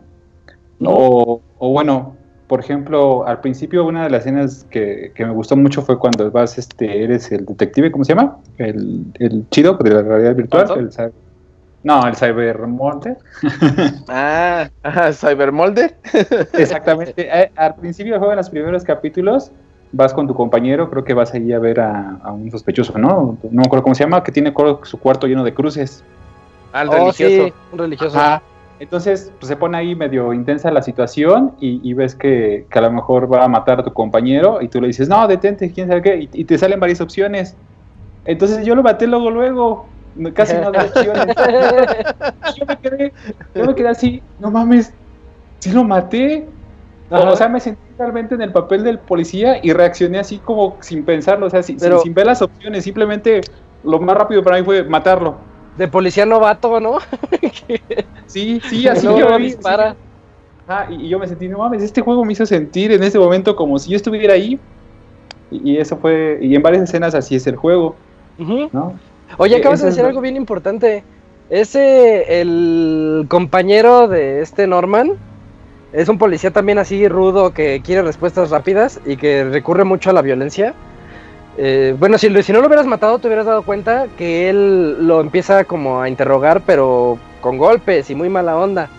Entonces él se vuelve inmediatamente otro sospechoso de, de que puede ser el origami killer. Ok, ok. Sí, porque Sí, quiere resolver todo Yo rápido. lo maté por nervio, no sé, de, no sé. lo maté a él. Y también, este, a ver, digo, aquí tengo mis notas porque hice varias cosas. A ver, a ver, cuéntanos, cuéntanos. Este. No sé, también eh, otra escena es. Ante clásico del beso, así dices, ay, de putito le pongo que no la beso, no manches. ¿No? Ay, cálmate. Sí, no juegues, alfa. ver toda la escena chida, así. Pues en media tensión siempre es bueno un relajante, ¿no? Hay una escena para relajarse. Y, y otra cosa también, otra escena también que me, que me encantó es este, con el, se llama Scott, ¿no? El, el gordito, el investigador. Ajá, Scott Shelby. Scott Shelby en la escena cuando va a tomar venganza, que mete el carro, bueno, que va a tomar venganza porque lo querían matar junto con esa chica Laure, Ah, con unos mafiosos. mafiosos. Pues dices, no mames, este güey está bien cabrón, o sea, a- con- o sea, cuando los matas, los matas de un solo tiro. A, a todos Bien los- Django. Exacto. Y al final ya el viejito, lo que me gustó de esa escena es que te da, ya es que le da un ataque al corazón. Pero yo como tenía el coraje de que quería matar a su amiga, a esta Laurel, yo le dije, ni madres, no te voy a dar tus pastillas. Y yo me fui, yo no se las di. Así que dejé que se muriera el pinche viejito. Ah, sí me acuerdo. Ajá. O sea, es- esas decisiones son que, que me gustan, ¿no? Porque, no sé, a lo mejor así hubiera sido en la vida real o, no sé, me hace sentir mucho el papel del personaje. Y son acciones que sí lo hubiera hecho, no, que se joda. Que muera el maldito. Y aparte Oye, también por... o sea, ¿Cuál- dijo que su hijo había secuestrado a un niño y Ajá. que el niño hacía de la calle, ese no, ese no importa. ¿no? Eso también pues me dio coraje. Entonces por eso lo dejé morir. Ese era su pretexto, ¿verdad? El del. El de Scott. O sea, ¿por qué Scott fue a la mansión?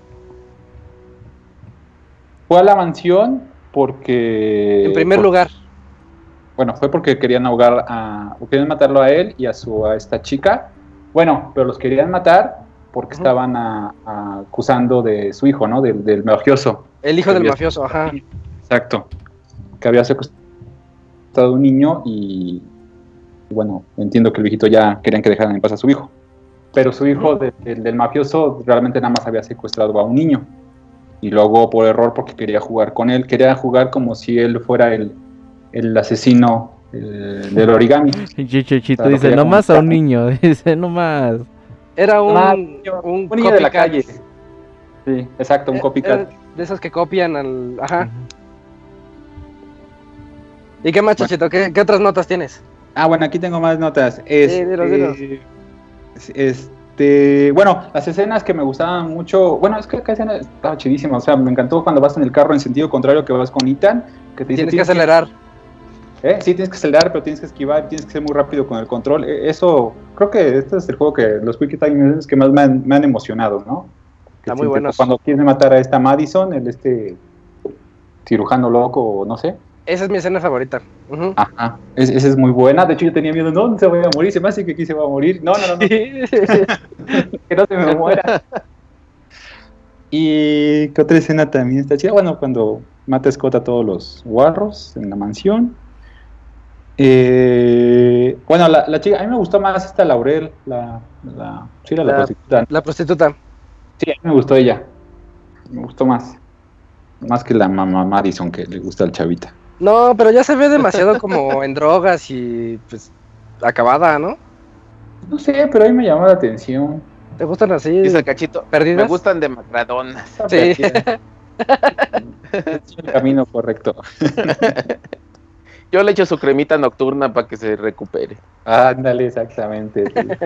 sí. bueno, pero otra cosa también que mientras jugaba y sobre todo cuando juegas con el, el, el Cyber Molder, Ajá. eh, así dije, no, pues este juego podría ser, podrían ser una adaptación para, para PlayStation VR. Toda esa escena con él Sí, se juega justamente. excelente Ajá. en VR.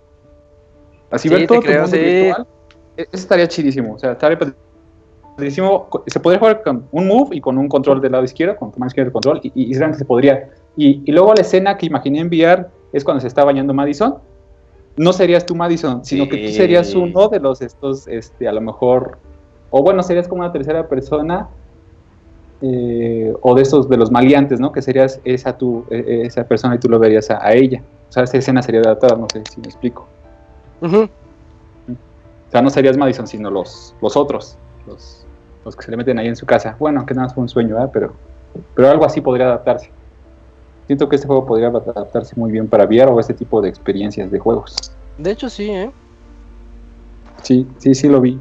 Y algo que me encantó es, es la música y el audio. Está, está muy chingona. Está muy chingona. Se escucha muy bien. Obviamente tiene un sistema de audio 5.1. La lluvia está Excelente el audio. Este, creo que sí. No eh, te- investigué, pero para mí que existe el audio sin, sin, sin compresión.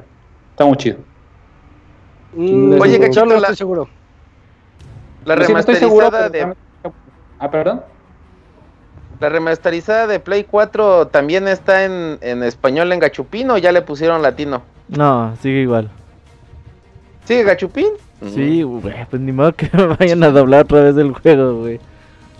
Pues sí. Pero es que no, yo no recuerdo haber visto palabras como vosotros y ese tipo de.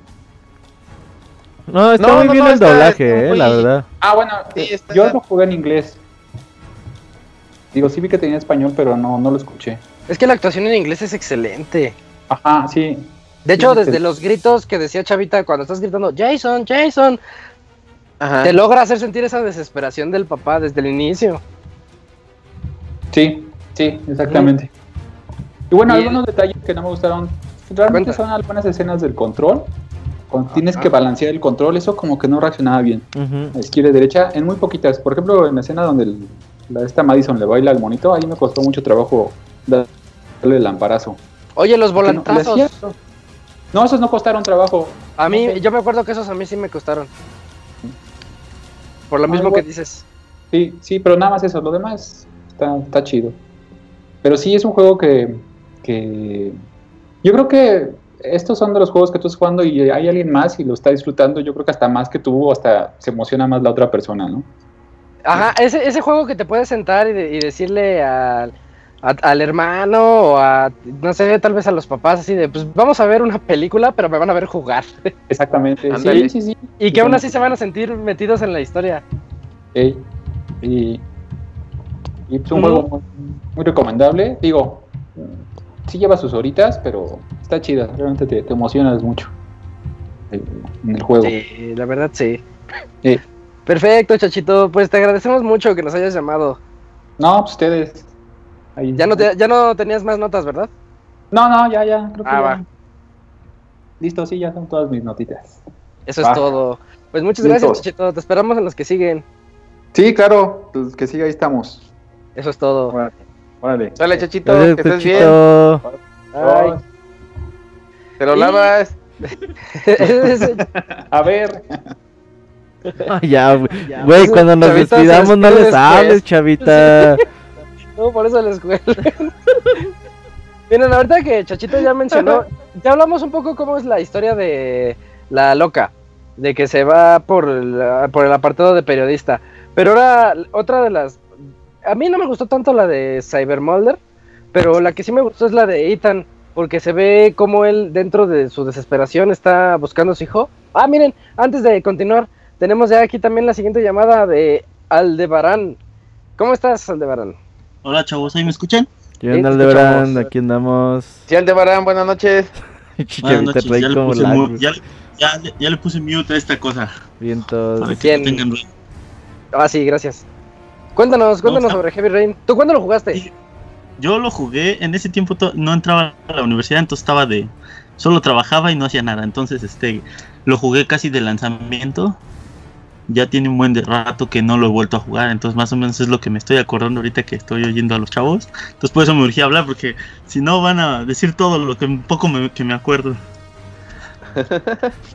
Pero No sí, la verdad se me hizo se me hizo un super juegazo. Yo tenía la esperanza de que Eleanor tuviera más o menos lo mismo, pero ya no, no fue tan parecido.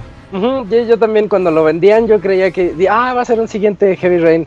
Y de hecho las primeras misiones tantito, pero ya después se daría. Sí, sí, sí. Como que unas cosas sí se inspiraron, pero pero ya, este, regresando al Heavy Rain, pues la verdad se me hizo fantástico, me, me gustó mucho. En ese tiempo me gustaba, bueno, todavía, pero antes me la pasaba viendo más películas así como que de asesinos seriales, el tema me gusta mucho. Entonces, este, pues esta, este juego me encantó en cuanto a cómo juega con tu psicología. Yo, así como dicen ustedes, yo estaba totalmente seguro de que el, el que mató a los niños era el papá. O sea, Era demasiado pendejo para hacer el pasecino ese güey. pero, pero sí hacía ¿Sabes pensar. por qué? Yo ¿Por pensé que tenías como este personalidad múltiple. Es- y yo estaba seguro, yo, yo la verdad yo creí que él era el asesino. Y este, ah, antes de seguir avanzando, mi personaje favorito era este, el detective del gordito, este. Y todos quieren a Scott. El panzón. Ah, y él se me hacía así como que el bueno para resolver esto, más que nada porque se veía como que ya era así un, un detective que pues, ya estaba en las últimas, sus, ajá, sus últimos ya trabajos. Su, su última gloria. Ey, ey, sí, sí, sí. Este, bueno, yo aquí más o menos apunté unas cosas así que me acuerdo para no perderme. Ya, este, sí, sí, sí.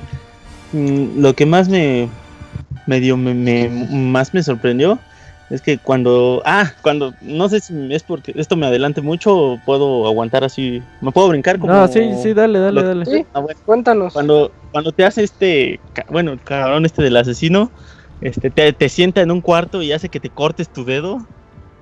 Ujú. Hijo de su puta Una de las sí. Pruebas. Esa, esa fue la mejor para mí, la, la que más sentí así con que, ¡Pah! o sea, dije, no, no, no, tu ¿Crees? miedo, tu miedo, pero dices, no, no tengo que hacerlo por mi hijo, ¿no? O sea, yo en ese tiempo no tenía hijo, yo creo que si lo juego ahorita, pues con mayor razón le entro. Es- a mí se me gustó mucho esa parte porque, como dice, como decía este chavito, el chico de hace rato, se me olvidó su... Cachito, cachito. Chachito, perdón, perdón, chachito.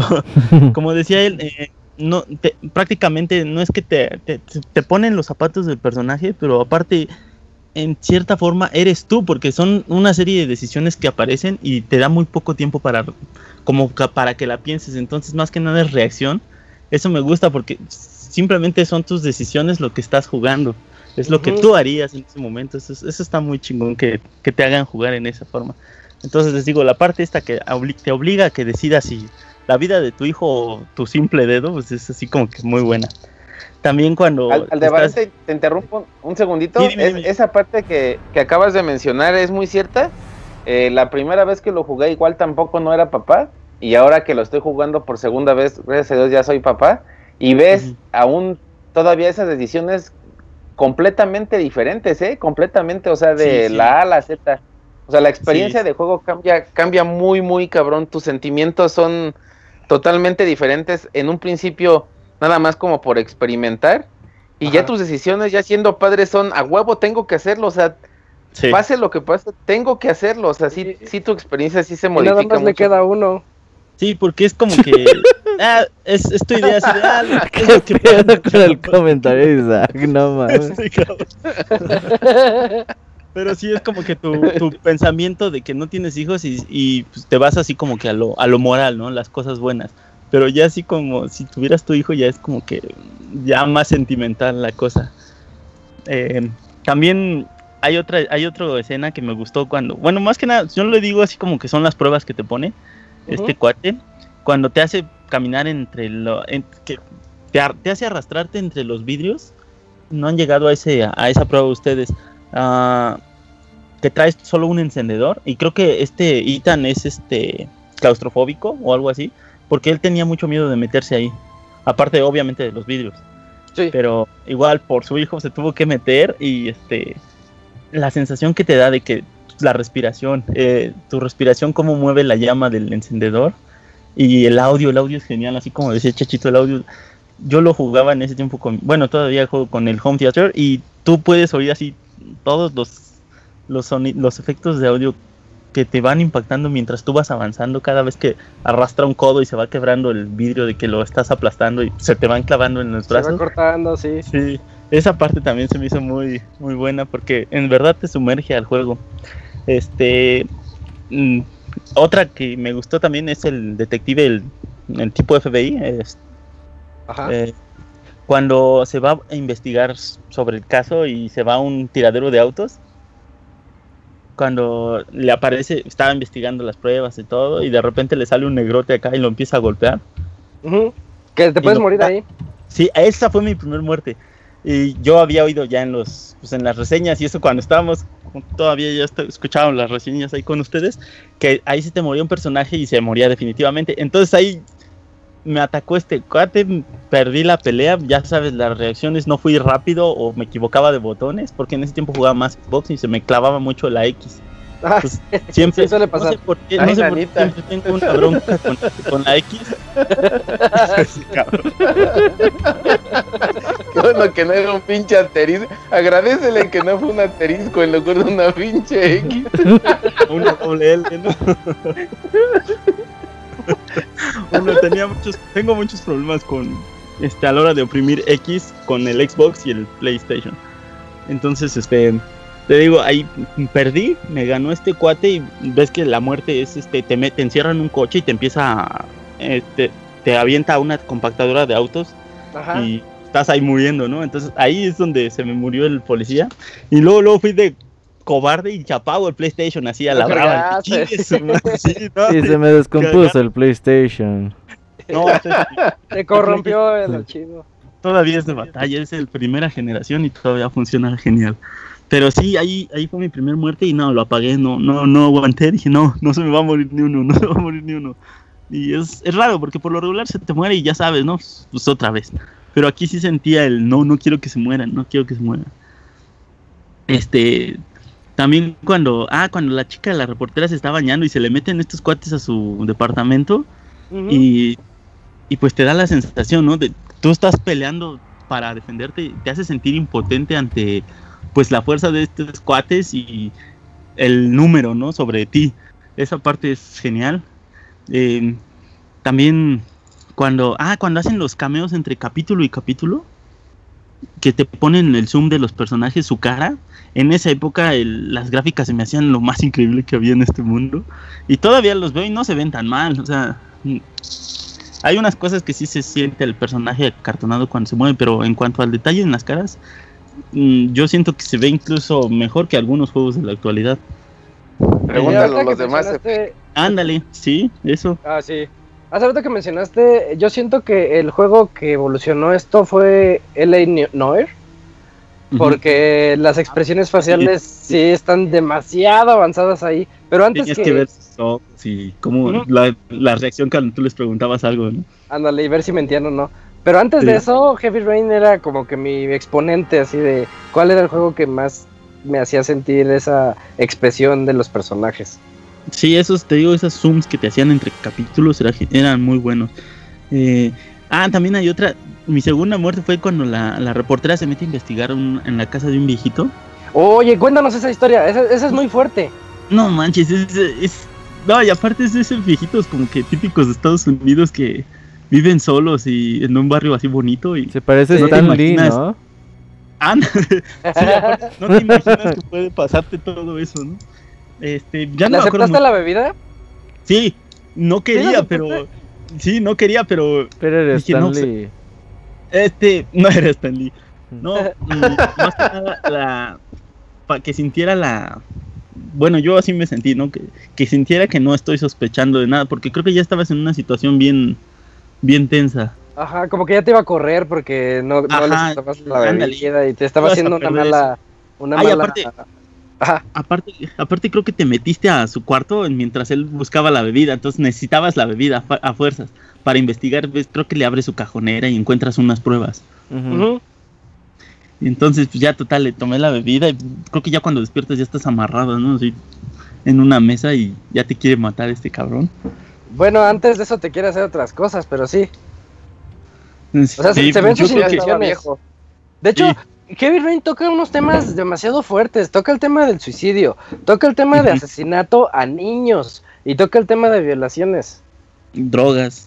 Ah, Y también drogas, el policía, ¿ves? El, el del FBI se metía cada chocho a cada rato, ¿no? De que empezaba a temblar y le daban, le daban como ataques de ansiedad. Ujú. Sí, eso es- ese también está... En ese aspecto es Muy- muy crudo. Sí, de verdad es un juego así como que, como dices, mm, alguien que lo esté viendo contigo lo disfruta. Yo, yo me acuerdo que en esa época lo estaba viendo con mi esposa y no, los dos estábamos así de, no, no, no, no, este, haz esto al otro. Y luego yo la regaba apretando el botón y pues ella me veía así como, ah, ¿cómo estás, güey? O cosas así. metía tus apes.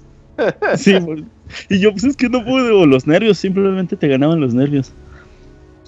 Este, también, ah, ah, cuando la reportera se mete al antro y te hace bailar. Esa parte estuvo, pues, estuvo graciosa porque si, si no bailas acá con ganas, también este, te metías en broncas. O sea, tenías que echarle... Sí, tenías que rifarte bailando. Eh, ¿Qué más? Ah, pues creo que... Ah, el soundtrack, el soundtrack me encantó. Eh, la música es así como que...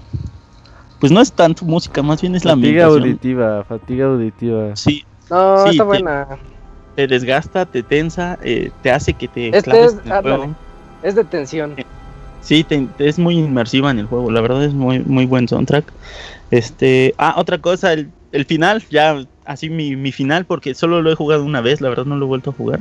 Así debe de ser. Este, eh, y sí, fíjate que sí tengo ganas, porque dicen que tiene más de, creo que de, de 15 finales o algo así, tiene muchos finales. Ajá. Y sí, fíjate, sí he tenido ganas, más como dicen que salió con el Move. Mm, No, ya no Sí, lo sí, no con el sí me gustaría. Y como dice este chachito, si estuviera con el VR, me cae que me compro el pinche VR solo por ese juego. Y eso que el VR ahorita está, ah, está carísimo, el VR, en- ya lo venden en Sanborns en Ya lo vi. 11.500. Ujú. Y dices, no, no, no, pero por ese juego me cae que sí lo compraba. Pero vas a verle Este- enviar la chichis a la mamá, Dison. No, deja de eso. el- la angustia que vas a sufrir para jugar ese juego. Mm, Créeme que lo de las chichis no importa. Más que nada es toda, toda la experiencia que le vas a estar sufriendo ahí. Um, ¿Qué más? Ah, ah, sí, les digo, mi final. eh, Cuando, cuando me revelan que este Soli es el malo, no, se me partió mi corazón. Yo así de no, no, no. ¿Por qué era tu favorito? Porque sí, es que era mi favorito y yo estaba seguro, yo acá apostando con mi esposa de que iba a ser el papá, el, el asesino, y a la mera hora no es él. Este, Oye. también es un Sí, dime. Es que, es que también este Norman, el detective pro, eh, su pista te está llevando hacia el papá, hacia Ethan. Sí. Por- sí. Porque me acuerdo que hasta, hasta entrevistan al psicólogo. Bueno, En lo agarran parte- a putazos también, pero. sí, sí, sí. El, el compañero ese que les dijo, del, agarra golpes al Ajá. psicólogo así para, dinos la verdad, dinos qué te está diciendo Ethan. Pero sí, sí es Ah. cierto. Sí, sí, sí, me gustó. Ah, también la, la, cuando te escapas del hotel, cuando ves que llega la policía ya te acorrala a ti, al- a, ti y a, este, a la reportera que están en el hotel. Ajá, después de, después de que se dan un desestrés, este, que te llegan los, los policías y la corretiza ahí, también esa es muy, muy buena porque a mí yo me acuerdo que sí me atraparon ahí o me equivoqué en los botones entre las escaleras y valió el juego ahí. Eso sí. Ah, pues creo que es cuando te llevan a la comisaría y te tienes ahí, te tienen ahí atorado un rato, ¿no? Ujú. Ujú, Sí. De hecho, creo que ahí, ahí ya está una de las posibilidades de final. Porque en una te puedes escapar y en la otra sí te llevan. No, y si ya. te escapas, tú puedes ir por el asesino. Y pero si te llevan, puedes elegir que otro de los protagonistas vaya por el asesino. Ah, eso sí no me. Ah, no, te digo así. que no. Sí. No, no, muy bueno. Y también pues, el origami killer, ¿no? Estamos hablando del asesino, pero casi no se ha tocado. Creo que esta chica, la que la primera que llamó, ella sí más o menos tocó el tema de, de las figuritas de origami que te dejaba este, este cuate. Y las pistas que te iba a cada figura de origami era cada vez que resolvías algún tema. Bueno, alguna prueba, perdón. Y cada vez que resolvías tu prueba obtenías una pista y una figura de origami que te daba más información. Entonces, la verdad, eso del detallito que te venía tu, el juego con tu hojita y, como dices, para mientras se cargaba el juego hacías tu origami, estaba, estaba muy genial. Yo me acuerdo que tuve que comprar el juego otra vez para quedarme la hojita intacta porque dije, ah, qué güey, ¿para qué lo doblé? Ah, ¿a poco? sí. Sí, dije, ah, qué tonto, el- al rato lo voy a querer igual, este intacto y ya lo doblé. Entonces sí me lo compré otra vez. Pero sí, la verdad es un juegazo, me encantó. Si no tienen, si no lo han podido jugar, sí, échenle, échenle, denle la oportunidad, les va a gustar mucho. Y también depende qué tan buenos sean para aguantar situaciones tensas, porque sí es, es un buen juego, la verdad. y, y de hecho hasta tiene un modo fácil. Para los que no Ah, se sí. sienten como aptos para saber cuál es el botón X, cuál es el botón triángulo, así, le pones el modo fácil y creo que ya se des- este, nada más es presionar un solo botón en los momentos adecuados. Sí, yo, fíjate que ese yo me tenté a cambiarlo en la escena del piano, cuando estás tú como policía tocando el piano, porque ahí sí te salen un buen de comandos en, en un ratito, y, y yo estaba necio que en ese tiempo quería pegarle a los trofeos, Pero ahorita dije, no, ya, los trofeos es pérdida de tiempo. Ya, ya no me importan, pero en ese tiempo sí quería fuerzas con los pinches trofeos y, y este, sí quería bajarle. Me tenté a bajarle el- la dificultad, pero me dio vergüenza. Dije, no, tengo que poder. Pero sí, sí, cierto, tienes mucha razón con lo que comentas. Y también me gustó mucho la forma de escanear pruebas con, el, con los lentes de- del detective, eran geniales. Esa parte creo que fue lo, lo que primero empezó con... O no sé, yo recuerdo, al menos para mí eso fue lo primero que tuve de experiencia en detective antes de Leinor. Se me hizo muy genial. Y pues dinos unas conclusiones, ¿no, Aldebarán? Híjole, l- la verdad es buen juego. Eh, el soundtrack, bueno, el soundtrack es genial. Ah, sí, es un juego como bien dices para no es tanto un gameplay así como estamos acostumbrados a juegos, sino son quick time, quick time events que nos van saliendo y básicamente son tus reacciones y a lo que tu ojo puede ver con las respuestas que van que te va apareciendo tu botón. Por ejemplo, te sale X, te sale una opción, te sale cuadrado otra opción y es a lo que a tu reacción de acuerdo a lo que tú estás leyendo. Mm, en cuanto a duración, yo creo que es un juego con muy buena duración. Eh, sin em- sí, sí, en- yo creo que si hubiera sido más largo el juego te hubiera cansado por la, la temática y el Sí. estrés que te maneja. Yo que estoy seguro que el juego está planeado perfectamente para la duración que debe de tener. Ah, otra cosa, pues igual como dices, si tú estás jugando y alguien más está a tu lado, esa persona también lo va a disfrutar mucho o lo va a sufrir, pero es un juego que es, de verdad vale la pena mucho y es un juego que debes tener si tienes consola de PlayStation 3 o en este caso ya Play 4. Ujú. Es una, es una muy buena experiencia. Perfecto. Eh, pues te agradecemos mucho esta llamada, Aldebarán. Esperamos No, contar ustedes, con tus llamadas para siguientes baúles. sí, los estaba esperando porque me tengo que ir a trabajar. Yo Ah, trabajo va, en las noches, entonces.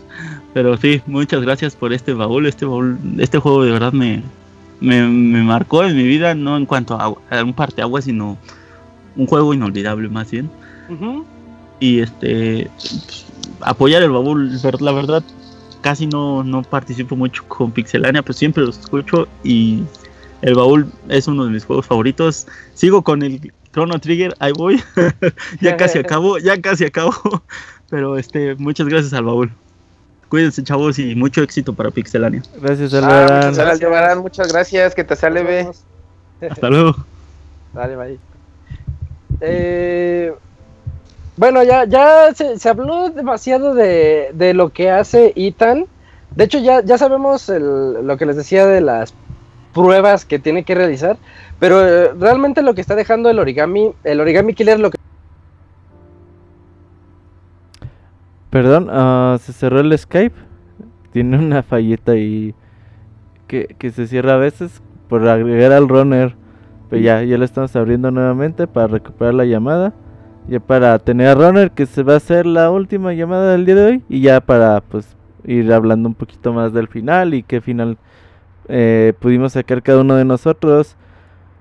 18 finales. Ay, güey, yo nada más saqué uno, obviamente, pero creo que por ahí hubo un bug, porque se me murieron dos, si no mal recuerdo, y me salió el final bueno. Bueno, me dijo Isaac que era el final bueno, así que, bueno, ahorita lo comentamos, vamos a recuperar la llamada.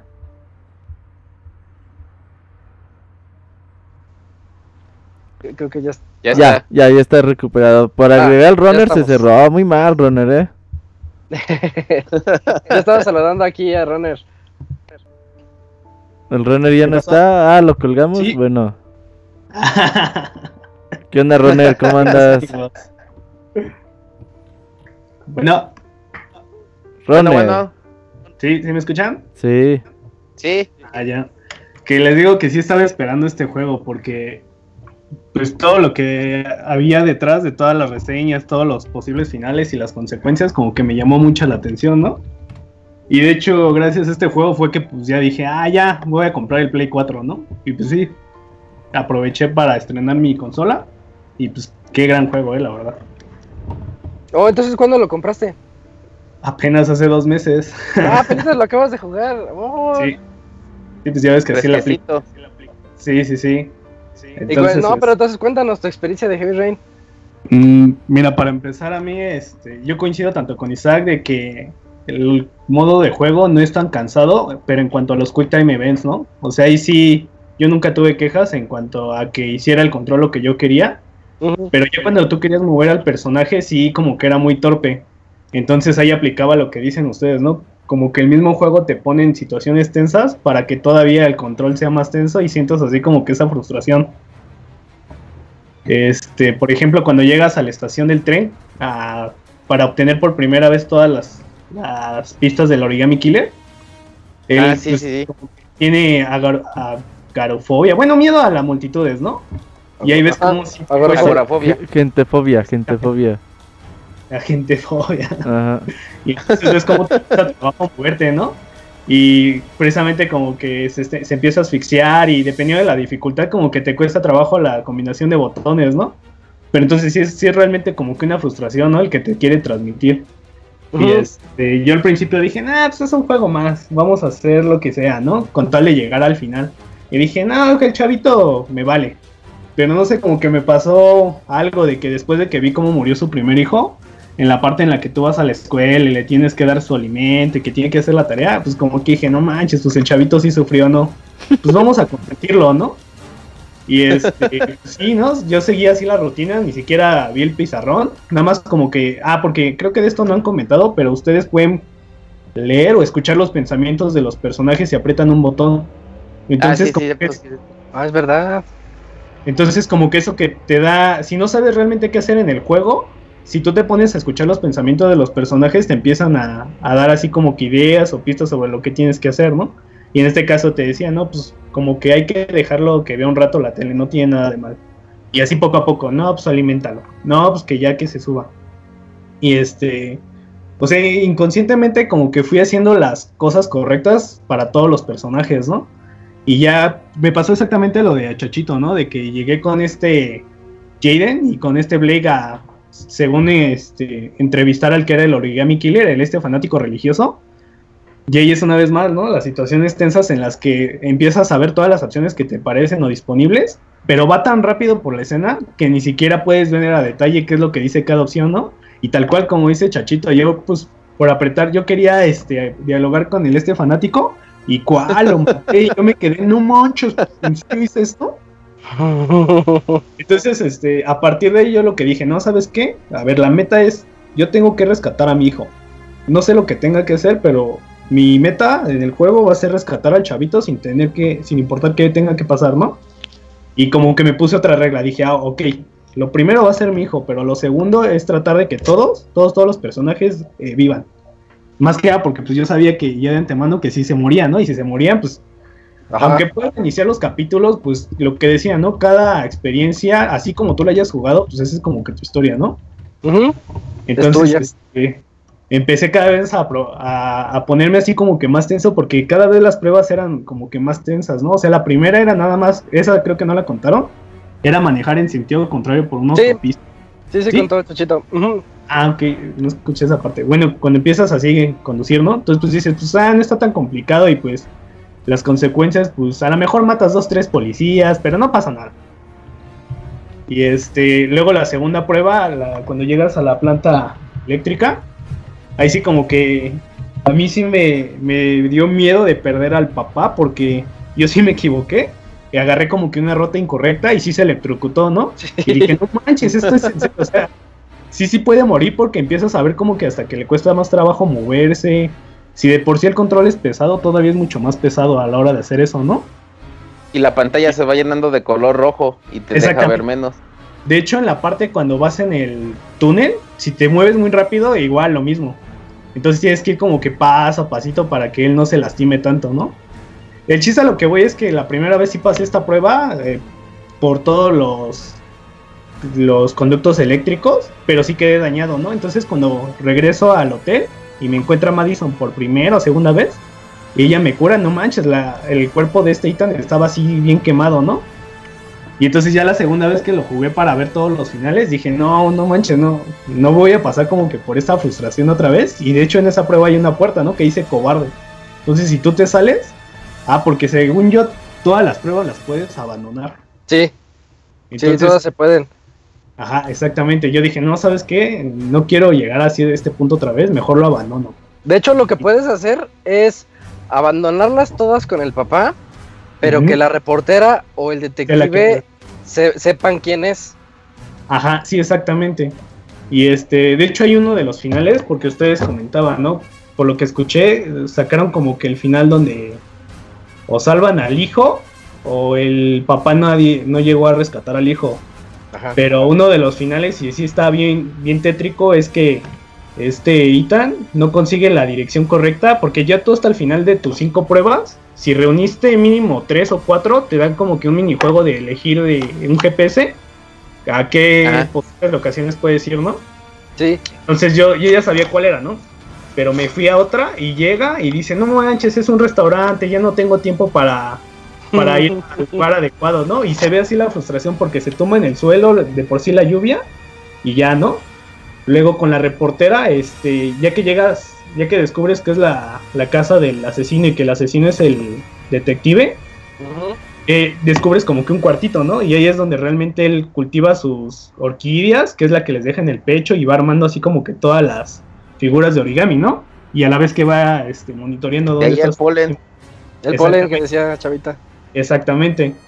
Entonces yo en esa parte yo, yo no, no introduje la contraseña correcta en la computadora para precisamente salir con vida del edificio y sales, pero pues como no sabes la ubicación, pues ella nada más se parte, ¿no? Y por el otro lado, el detective Jaden, ¿no? Llega tanto la frustración porque toda la policía dice que a fuerzas es Ethan, pero él está seguro de que no es Ethan. Pero como que se siente tan frustrado y te dan la opción de abandonar la, la investigación, ¿no? Y yo así la cerré, me fui. Y este, en ese final lo que pasa es que pues el chavito se muere ahogado, pero el papá como fue a otro lugar queda vivo, ¿no? Entonces como sí conoció a Madison, ya como que la Madison lo, entra, lo intenta así como que calmar. Le dice, no, pues aún eres joven y puedes tener hijos conmigo, ¿no? Y como que, eh, como que así se pone triste, dice, pero pues es que yo ya perdí dos, este, dos hijos. Le dice, bueno, está bien, nada más dame chance de despedir de mi, de mi hijo y te veo en el carro. Y justamente te alejas tú como Madison y ves como el Ethan saca una pistola y ahí enfrente de la tumba de su hijo se dispara. O sea, no manches, lo que fue ese final. Oye, ese no me lo sabía. Ajá, es que te digo, Sí, yo tampoco. Tiene muchos finales. Casi todos los puedes sacar a partir de que. de la escena esa del sexo con la chava en el hotel. Sí. A partir de ahí, si tú juegas con las, con las posibles variaciones de quién vive, quién llega o quién no, sacas ese final. Y ese final. Oye, pero está, está bien fuerte ese, sí me dejaste choqueado. Ajá, de hecho el otro final así igual fuerte es si tú en esa escena dejas que te capturen y no dejas que, que te saquen de la comisaría o si ya antes te habían capturado ya no te dan chance de escaparte, tú ya te quedas en Ethan como en la cárcel, ¿no? Entonces ya es de ver o de Jaden o de Madison el descubrir dónde está el chavito, ¿no? Y pasa lo mismo, ¿no? Puedes o no puedes este tú tú salvar al niño, pero en una de esas, el Ethan como que, ahí sí no lo entendí el por qué, porque él queda encarcelado y como Ajá. que la frustración de que creo que si muere su chavo, se acaba ahorcando en la propia celda. Ese sí me lo sabía. Entonces, este, ese sí igual como que te impacta, ¿no? O sea, eso- esos dos finales del lado de Ethan son como que los más fuertes. Y del lado del Scott, digamos que el final que más me impresionó, eh, pues como ya lo dijeron, ¿no? Conoce a una prostituta y como que se va enamorando de ella. Ujú. Entonces, este, hay una escena que tú, el mafioso, tanto a ti como a la chava, te, te ponen en un carro y te tiran al lago o lo que sea, ¿no? Si tú salvas a la chava y te salvas obviamente a ti, le dices, ¿sabes qué? Este, aléjate unos días, yo voy a calmar todo y después nos vemos. Y para esto le da un beso. O sea, eso- ahí Sí. es como un punto, ¿no? Que le da un beso porque ya te dan a entender de que ya estableció un vínculo con esta Lore. Total que lo que los otros tres protagonistas, pues ya no importa tanto el final, ¿no? O sea, la idea es que Scott se salga con las suyas y siga según asesinando niños. Pero tú cuando crees que él se fue con las manos limpias, regresa Loren y le dice, oye, yo me puse a investigar a todos los papás y sabes qué, ninguno de nosotros te contrató para, para investigar quién era el asesino del origami. Ajá. Entonces yo me di cuenta que tú en realidad nada más estabas buscándonos para deshacerte de las pistas o de los cabos sueltos que dejaste en su ocasión. ¿Y lo mata? Y lo mata ahí. ¡Oh! Este, Bueno, bra. ese. Ajá, entonces esos son los finales que sí este, a mí me impresionaron, ¿no? ¡Ay, qué buenos finales, eh! Ajá, y ustedes, por ejemplo, decían, ¿quién es tu personaje favorito? Y yo los escuchaba y digo, pero ¿por qué si todos sufren? Como, ¿por qué van a ser sus favoritos? O sea, ¿les gusta verlos sufrir? ¿Qué onda?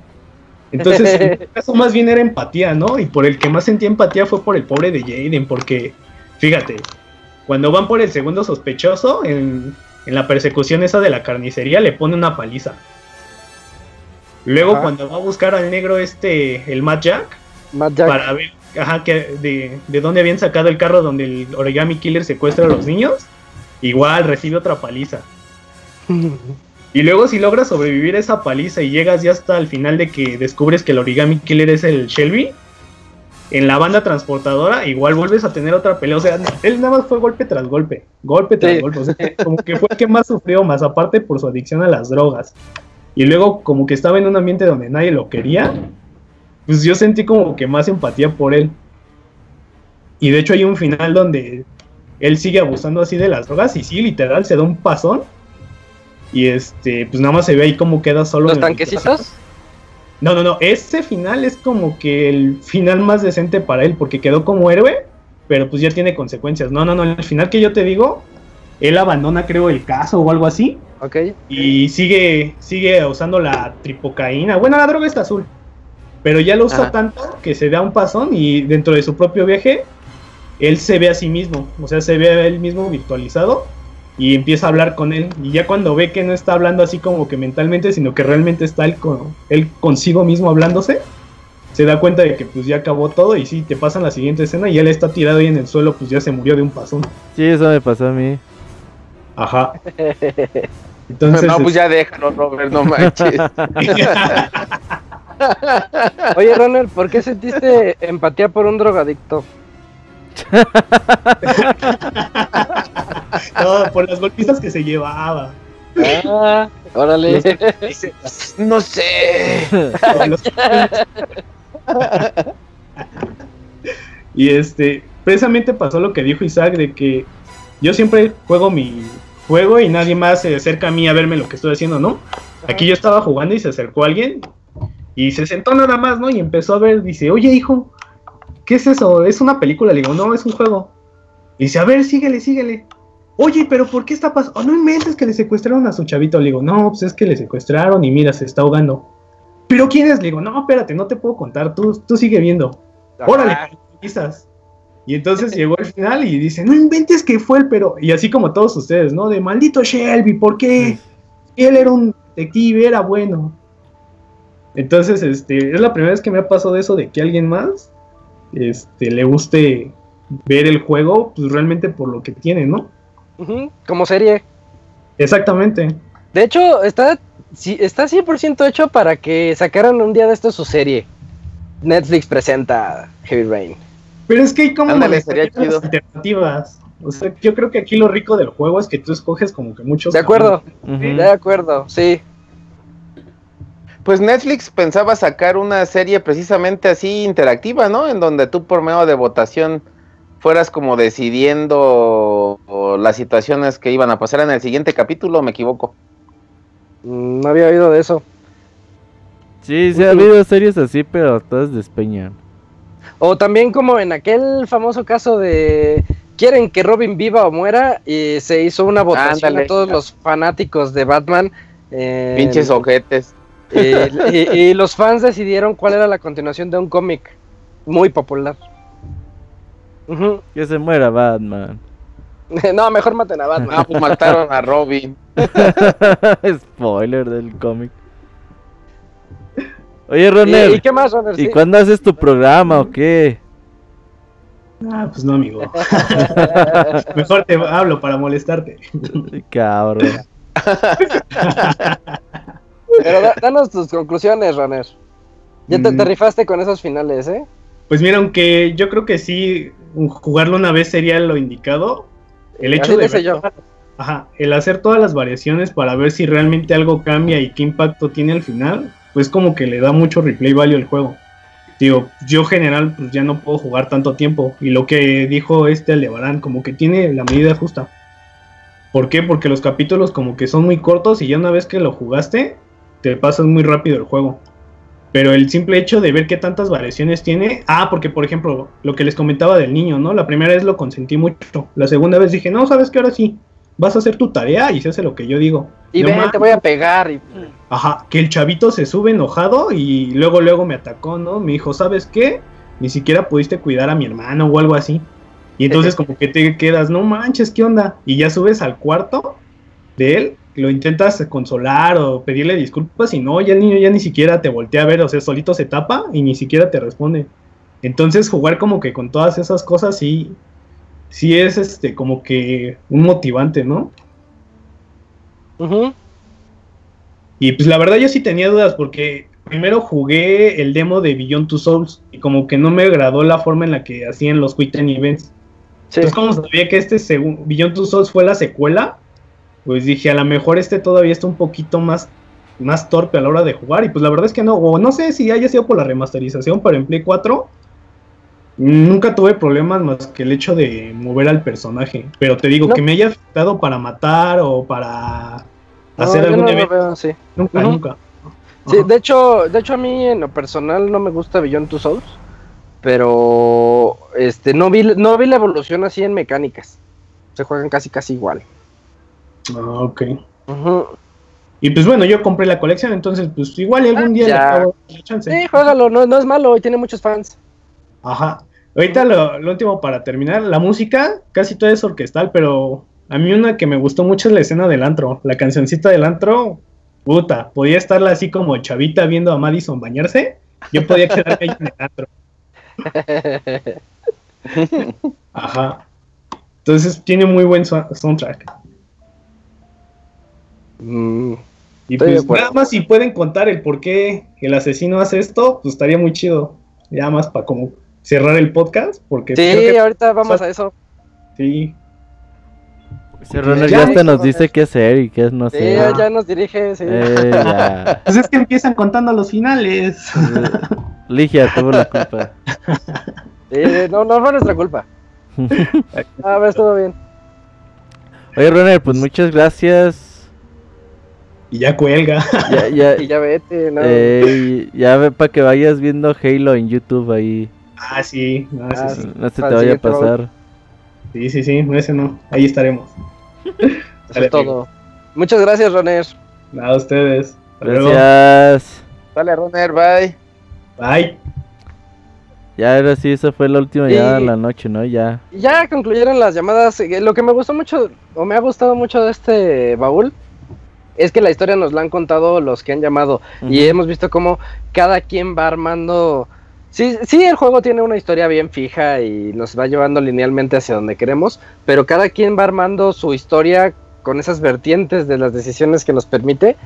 Y pues ya sabemos quién es el malo, ya sabemos cómo nos puso las pruebas al papá, a, a Ethan le puso cu- cuatro o cinco pruebas diferentes. Hay una prueba de la que no se ha hablado y es muy fuerte, que es la última, si, si no estoy equivocado es la última, eh, que consiste en que tiene que ir a matar a alguien. Le dicen, Mm, bueno, ya sí. te cortaste el dedo, ya fuiste en un vehículo siendo imprudente, ya este, ya pasaste por el- la trampa de electricidad, por los vidrios. Ahora tienes que matar a una persona. Y si lo matas, pues te voy a decir dónde estoy. Eh, y esa escena está bien fuerte. Es una, es, el- ¿Cuál es el pretexto para matarlo? Creo que es un vendedor de droga, ¿no? Sí, de hecho. Es, no- es un- es una lacra. Ajá. Es como Pero un señor, entras- ¿no? Ujú. Pero ese señor no supe qué pedo porque dije, ah, ching, este güey de dónde salió. No, pues es una, es una de esas lacras de la sociedad que, que, me, que yo recuerde vende droga. Y este. Y pues te dice, tienes que, tienes que matarlo porque no está haciendo nada por nadie. Pero cuando entras te das cuenta que él también tiene una familia. Y pues bien o mal lo que está haciendo, eh, lo está haciendo para, pues, Por ellos. para su familia, por ellos. Entonces te, te dejan así en ese, en ese papel de, ¿lo matas o no lo matas? De hecho esa es la prueba que yo no pasé. Yo pasé todas, menos esa. Dije, no, sí se me hizo, se me hizo cruel Sí, yo no la maté sí, sí. tampoco. sí está como mala onda cuando tú lo estás apuntando, él te está rogando de que no lo mates, está llorando hincado en el suelo, así como pues ya es su última petición. Y este y pues ya tú, tú decides no matar, matarlo o no matarlo. otra cosa que se nos está pasando antes de ya pasar al gran final de este podcast es que este Shelby, como nos dijo Runner, estaba yendo a pues a eliminar esos cabos sueltos que dejó, pero uno de ellos es una escena muy fuerte en donde entra en una en una de esas vans donde los gringos luego viven, que son esos camioncitos camioncitos casa, Ajá. este como los de Breaking Bad, eh, y y toca y toca la puerta y nadie abre, entonces ya la fuerza y cuando entra se da cuenta que hay un bebé llorando ahí en la sala y que la ¿A la mamá se, la mamá se había suicidado en el baño y está fuerte la escena, está bastante pesada. Intento de suicidio porque la, la puede salvar, ¿no? Mm, sí, y los Quick Time Events consisten en pasarle, este, ¿cómo se llama? Ponerle unas benditas y, pues que, este, que Shelby la, la cuide, y luego darle el biberón al bebé, por ejemplo, y cosas así, que es a lo que me refería con el suicidio. Entonces toca unos temas bien tabú den- dentro del mundo de los videojuegos. Eh, Heavy Rain, que a mí sí se me hicieron bastante choqueantes para...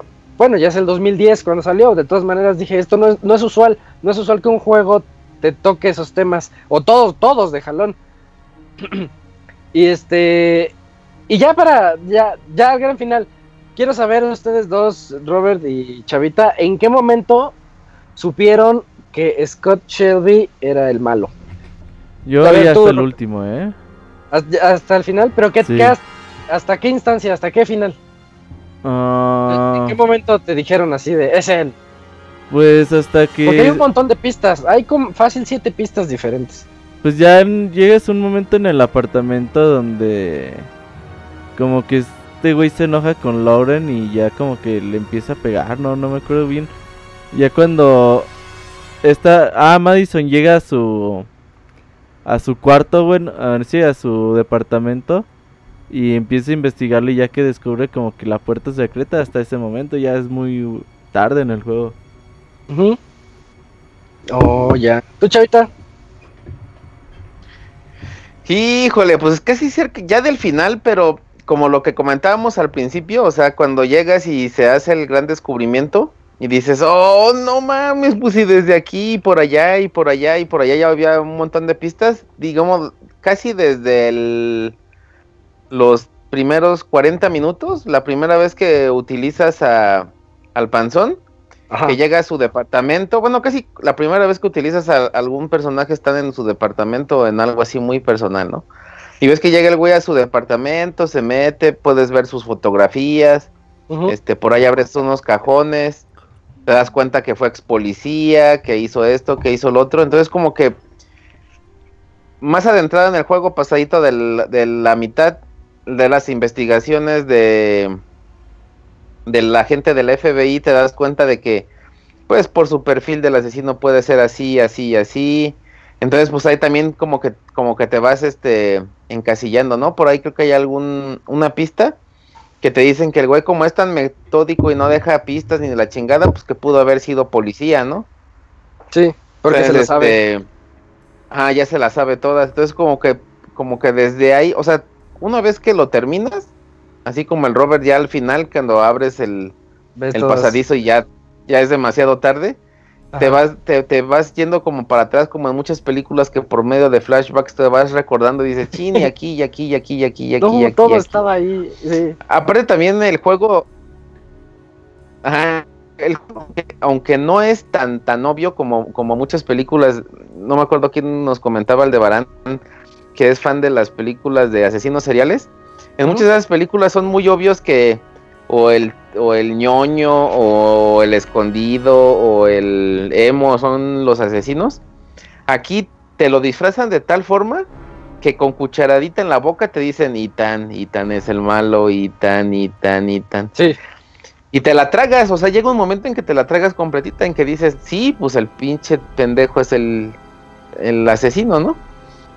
Y al bueno, al bonachón, que de todas las llamadas y de la gente que nos escucha, el 80% le cayó bien el pinche panzón, por bonachón y carismático y la chingada. Aparte por la primera escena que tú comentas, ¿no? O sea, apapachar al bebé, darle de comer, quitarle la caca y salvarle la vida a la señora, dices, ajá, el güey es bueno, es el pinche un boy scout este cabrón, entonces pues nunca nunca te imaginas aunque, aunque vayan apareciendo pistas, que ese güey acabe siendo el, el malocito de la historia. Pero pues sí, desgraciadamente hasta el final. O sea, el juego te manipula de tal forma que hasta el final, que es como el mismo juego quiere, te des cuenta de las intenciones del, del asesino y ahí es cuando todo encaja. Pues más o menos, porque yo, yo cuando lo jugué, y fue cuando me sentí como el detective más grande del universo, eh, hay, hay, una parte en la que Scott Shelby y Lauren van a un panteón. Uh, y tienen un, un, y hay como un flashback porque el señor el que está ahí como barriendo y que también se encarga de enterrarlos cuenta una historia trágica de lo que le pasó a un tal John Shepard que y te cuentan la historia así como en, en flashback de que eran dos niñitos uh, que eh, estaban siendo maltratados por su papá y que los corría así de lárguense de aquí, no sé qué. Y pues los dos niños decían, pues ¿qué hacemos? Vámonos a jugar al, al ¿cómo se llama? Al, a un terreno en construcción. Y ya se, se van ah, a jugar a ese, a, ese, a ese, terreno en construcción y, me inician los Quick Time Events. Tú ocupas a, a, uno de los dos hermanos que está persiguiendo al otro. Eh, ah, que son, y, pues, ese güey y su hermano, ¿no? Ajá, de hecho sí. De hecho, de, después te enteras de eso. Este, y te das cuenta cómo en la construcción de repente estás gritando, John, ¿dónde estás? John, John. Y John ya no te contesta, ya no sabes dónde está y tienes que buscarlo. Y cuando lo encuentras resulta que John está dentro de una de un ¿cómo se llama? ¿Fosa? Un ducto, un ducto de ah. aguas. Sí, un ducto de aguas negras se podría decir. Una este y nada más está agarrado así como de, de las manos y se está se está subiendo el nivel del agua y está a punto de ahogarse y nada más está así como que eh, a punto de pues de irse, se lo va a llevar el, el, el la misma el mismo cómo la se chingada. llama el mismo canal el canal este se lo, se lo va a llevar el, el, flujo de agua y pues tú como, como niño no lo puedes sal, salvar porque no tienes la fuerza y regresas corriendo con el papá a una de esas vans que les menciono y, y, le dices, papá, ven, está John, necesita tu ayuda, que no sé qué. Y el papá como borracho, irresponsable y mala persona, pues no, creo que nada más le pega al niño y pues el niño regresa con su hermano y en ese momento en el que lo quiere salvar, pues se le va y se muere. John acaba muerto por ese porque por la imprudencia del papá y por travieso que se fue y que se cayó y al papá le valió ahí es donde nace precisamente la, la inspiración de el origami killer que dice pues no puede ser, no puedo creer que un papá haya dejado que su hijo muriera así y nada más por sus vicios o porque no le importaba o por lo que fuera. Eh, entonces se trauma y dice, no, yo necesito encontrar un padre de familia que sea, que sepa valorar lo que un hijo representa. Y por eso es que él empieza a hacer esa serie de asesinatos seriales en donde pues secuestra a los niños y le pone a los papás pruebas. Las pruebas. Pero, uh -huh, pero yo lo que iba con esto es de que este, este primer flashback no te dice mucho. De hecho, hay un segundo flashback en donde ya el niño que se está ahogando te dice Scott. Y es cuando ya dices, y le dijo Scott, ya sé que es Scott Shelby, y etcétera. Pero desde el primer flashback, que estamos hablando como a la mitad del juego, tal vez, poquito más de la mitad del juego, puedes saber que Scott es el, el origami killer, y yo lo supe. ¿No, ¿No sabes por qué, chavita? No, no, no, ¿por qué? Cuando estás persiguiendo a John como niño, este, este Scott, Scott niño, va, va corriendo y va haciendo un ruidito ah, de sí, garganta. el asma. Y va haciéndole como un chiflidito. En cuanto chifló dije, no manches, el niño tiene asma. Ajá, es y es él. En, eh, eh, sí, pero ahí, no sé ahí, por ahí qué- me empecé a dar la idea. Ajá. no, no sé por qué me hizo así ese, esa sinapsis que dije, ah, tiene asma. Ya nada más con eso, con el puro ruidito, dije, es él.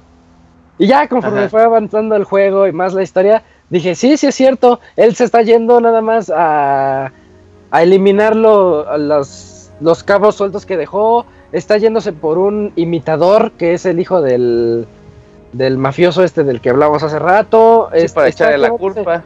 Sí, y si te das cuenta, todas las demás investigaciones están yendo a un lugar y las de él se están yendo como por la tangente. Aunque parece que sí está yéndose por el mismo en busca del origami killer, no, ese está yendo por la tangente y está matando al imitador, porque recordemos que algo que nos han enseñado todas las películas de asesinos seriales y también documentales es que su modo de pensar es de que ellos generalmente caen porque tienen esa necesidad de, demostrar que fueron ellos. Entonces, eh, me, iba, a, iba, a decir qué películas me vienen a la mente, pero las spoilería, mejor no digo nada. Pero, pero, pero entonces siempre ellos dicen, cuando sale otro, como en este caso que salió el hijo del mafioso que también está haciendo sus origamiadas, este dice, no, pues yo tengo que ir a matarlo, él no es el origami killer. You are not Solid Snake, me acordé de una escena famosa. Hmm. Eh, y dice, no, yo tengo que ir a mostrarle que yo soy el origami killer, tengo que matarlo. Eso es lo que también delata mucho de la personalidad de Scott Shelby. Pero, pero sí, yo cuando, cuando llegué a eso de la del asma fue cuando me sentí el detective más grande de todos los juegos. Dije, ah, sí, supe que era él. Sí, cierto, sí, cierto.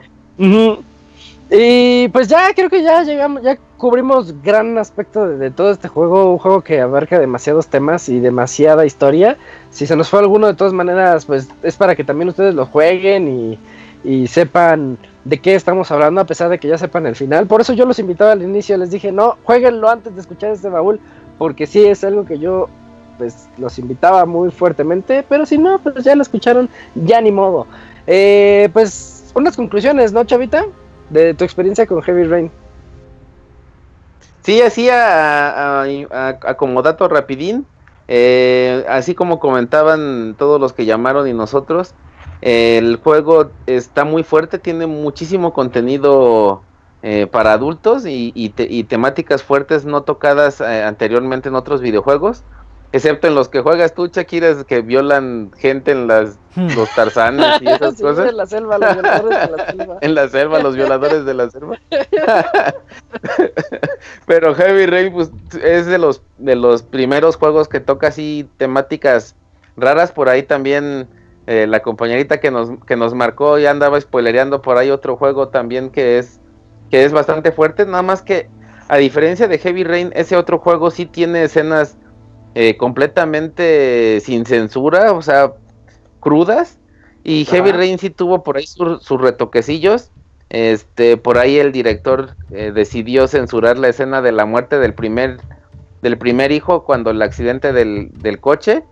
Este, de hecho no lo vemos ni siquiera en el suelo ni, ni nada, o sea, se hace nada más como la referencia. Incluso después del corte tú llegas a pensar que el niño a lo mejor todavía está vivo. Porque sí está así como, como censuradín. Es que es la clásica em, escena donde va a ocurrir el accidente y te cambian la cámara para la cara del papá, ¿no? Que el papá ve así, oh, o algo. Sí, sí. Ajá. Entonces, pues por ahí le, le, modificaron. Este, mm, parte del, de la de la grabación o del escaneo de los de los actores, pues utiliza actores reales, eh, no muy famosos por, por el costo, pero sí son actores reales. Incluso Madison tiene el rostro de, no recuerdo a la, a la, actriz, y el cuerpo de otra actriz. Este, utiliza por ahí dos, ah, dos para, para hacer a Madison, sí, o sea, el cuerpo no es el, no es la misma dueña de la cara. Supongo que la cara sí es la dueña de la voz en inglés. Este, se usaron más de 20 mil grabaciones faciales para el, videojuego y sí se, sí se notan.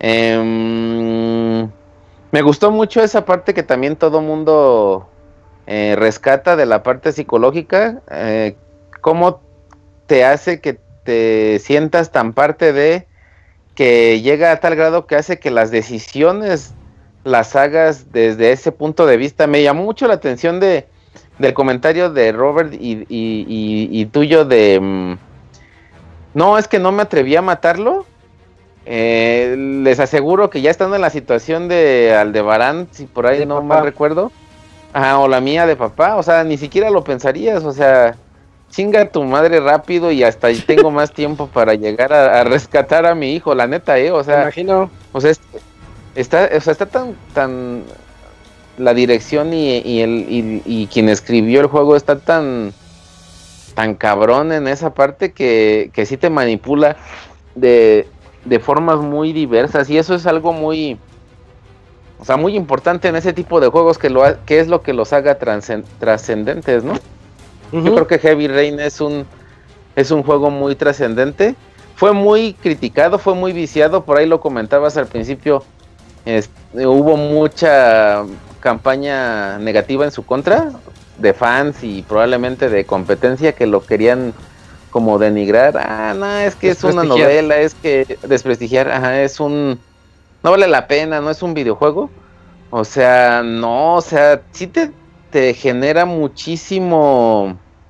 mm, te provoca mucha agilidad en cuanto al uso de los del control para poder superar las pruebas, eh, ya sea en fácil o normal o difícil, sí te genera cierta cierta, cierta agilidad.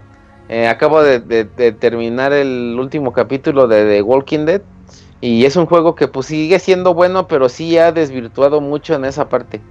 O sea, ya hay escenas en que, en que estás hablando nada más demasiado o caminando demasiado, pero ya no hay tanta interactividad. Y Heavy Rain te maneja todo tan puntual y tan bien eh, utilizado en su momento que nunca te das cuenta en que ya perdiste mucho tiempo hablando o que ya perdiste mucho tiempo este en los quick time events o que ya pasaste mucho tiempo caminando, o sea, todo está en el lugar, en el momento justo. Eh, por decir, comentaban de que a la hora de las elecciones con el DualShock utilizas cuadrado, triángulo y X y así. Sí. Con el move apuntas, o sea, tú tienes que apuntar a las, a las respuestas y ya seleccionas cuál y... y- Pero luego y tiemblan. disparar a- Ajá. Entonces ahí te hacen cambiar entre, entre una decisión y otra. Entonces todo, todo, todo, todo está tan, tan bien, tan bien hecho. Eh, no sé si, si el juego se hizo desde un principio como para jugarse con Move, si se adaptó, lo adaptaron de una forma muy cabrona porque, porque sí la experiencia, como te decía en un principio, sí es muy diferente, sí es recomendable jugarlo de esa forma, la experiencia cambia mucho. Y pues ya para no extenderme mucho, pues es un un Martín Juegazo dirían por ahí los habitantes del futuro. Sí, sí, sí. Eh, sí, en todos los aspectos. Y es un clásico porque pues te genera, o sea, una buena experiencia, un buen gameplay, aunque es medio torpe a la hora de caminar. Eh, gráficos pues todavía bastante buenos. Este, una historia digna, personajes icónicos con, con sus vivencias, sus pesadillas, sus temores. Es una chulada. Así es, sí, yo también estoy de acuerdo con todo lo que dijiste. Eh, Robert, cuéntanos tus conclusiones. Pues ya el chavito habló como dos horas incluso de de Walking Ya de Dead Walking y Dead. no, ya así hablaba de todos los juegos. Nada más pues, me dio mucho gusto haberlo jugado. Te digo, una vez yo siempre quise jugar Heavy Rain. Una vez lo puse y dije, bueno, no tengo nada que hacer, vamos a jugar Heavy Rain y 3 gigas de actualización cuando el internet no pues Ujú. tres- bajar 3 gigas eran como 6 horas, 7 horas más o menos. Entonces ya desde ahí no, no pude jugarlo y ahora que pues ya por fin lo pusimos en el baúl, la verdad es que digo, como juego pues creo que aporta poco, pero creo que en historia y en decisiones y en toda esta cantidad de detalles que tiene el juego, a veces insignificantes, pero pues que ahí están de todas formas. Eh, se nota el trabajo que, que hizo Quentin Green en- al respecto y la verdad es que como que te deja muy satisfecho y como que sí te deja como para comentarlo con tus amigos decir, güey, ¿qué, qué final sacaste? ¿Qué hiciste en esta eh, toma de decisión? ¿O tú qué hubieras hecho aquí? Entonces la verdad es que bastante bueno Heavy Rain. Sí, definitivamente.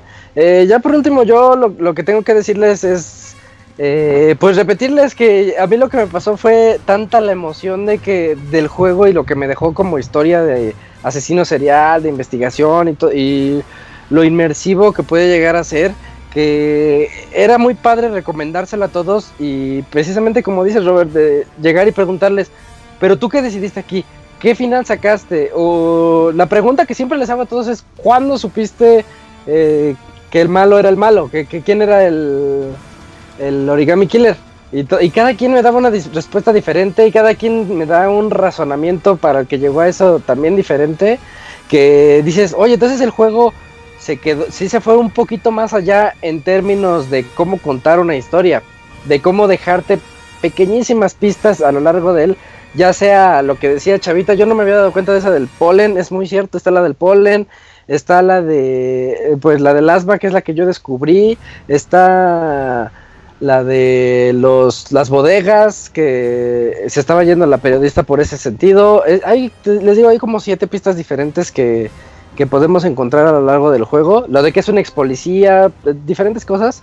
Eh, y que este David Cage supo, supo plasmarlo también en esta historia para que se adecue a las formas de pensar de, diferentes personas, o ya de plano si no supiste o no tuviste la habilidad, morirte. Y eso es algo que también lo hace muy único. El hecho de que todos tus personajes se puedan morir y de que siempre sientas esa presión al momento de, de realizar los quick time events o de tomar tus decisiones, dices, no, pues es que tengo que cuidarlos, nada más tengo cuatro protagonistas y si se me mueren, pues voy a sacar un final feo. Obviamente pensabas que ibas a sacar el final feo y es, es lógico. Eh, un juego que a mí me gusta mucho, me gusta bastante y de hecho creo que esta recomendación la hice yo, la de Heavy Rain para el baúl. Eh, denle la oportunidad a todos que, los que no lo hayan jugado. Eh, David alguna vez dijo que el juego está hecho para que nada más lo jueguen una sola vez porque esa va a ser como tu vivencia de Heavy Rain. Y él lo que quería al momento de desarrollar este juego era de que cada quien tuviera una vivencia diferente. Obviamente se iban a repetir, pues no es infinito. Hay como 15 posibilidades nada más. Pero cada quien podía da dar su narrativa o contar cómo llegó a una de esas experiencias. Y eso creo que no hay muchos otros juegos que te logren llevar tan de la mano como lo hace Heavy Rain y también. Entonces, este, pues recomendado como como un muy muy buen juego para todos ustedes. Eh, pues no me queda más que agradecer a todos los que nos llamaron esta noche. Eh, de verdad siento que nos llamaron más de lo que creía y eso es muy bueno. Estuvo un agradecimiento especial ahí a Chachito, al Millennial, Runner, a este Aldebarán. Que, ya, que le mandara saludo al Bananas o algo así. Ah, de decía que me mandaba saludos a Brian, por si nos estaba escuchando también. Yeah, Brian. Ah, Uh -huh. Y también dije que nos llamó y nos spoileó desde el inicio como a los 5 minutos, pero pues para eso es el para eso es el baúl. Entonces muchas gracias a todos ustedes por habernos llamado y también pues obviamente gracias a Robert y a Chavita que siempre están aquí en los en los baúles de los pixeles. Ya creo que yo ni me presenté, soy Isaac. Estuvimos platicando sobre Heavy Rain en este baúl. Por cierto. Ajá, por cierto, soy Isaac. Eh, baúl de los pixeles 40 número más 1. 40 más 1, 39 más 2 para también, eh, para no meternos en broncas. Eh, esto fue Baúl de los Pixeles de Heavy Rain. Muchas gracias a todos. Adiós. Hasta luego. Que pasen buena noche. Bye.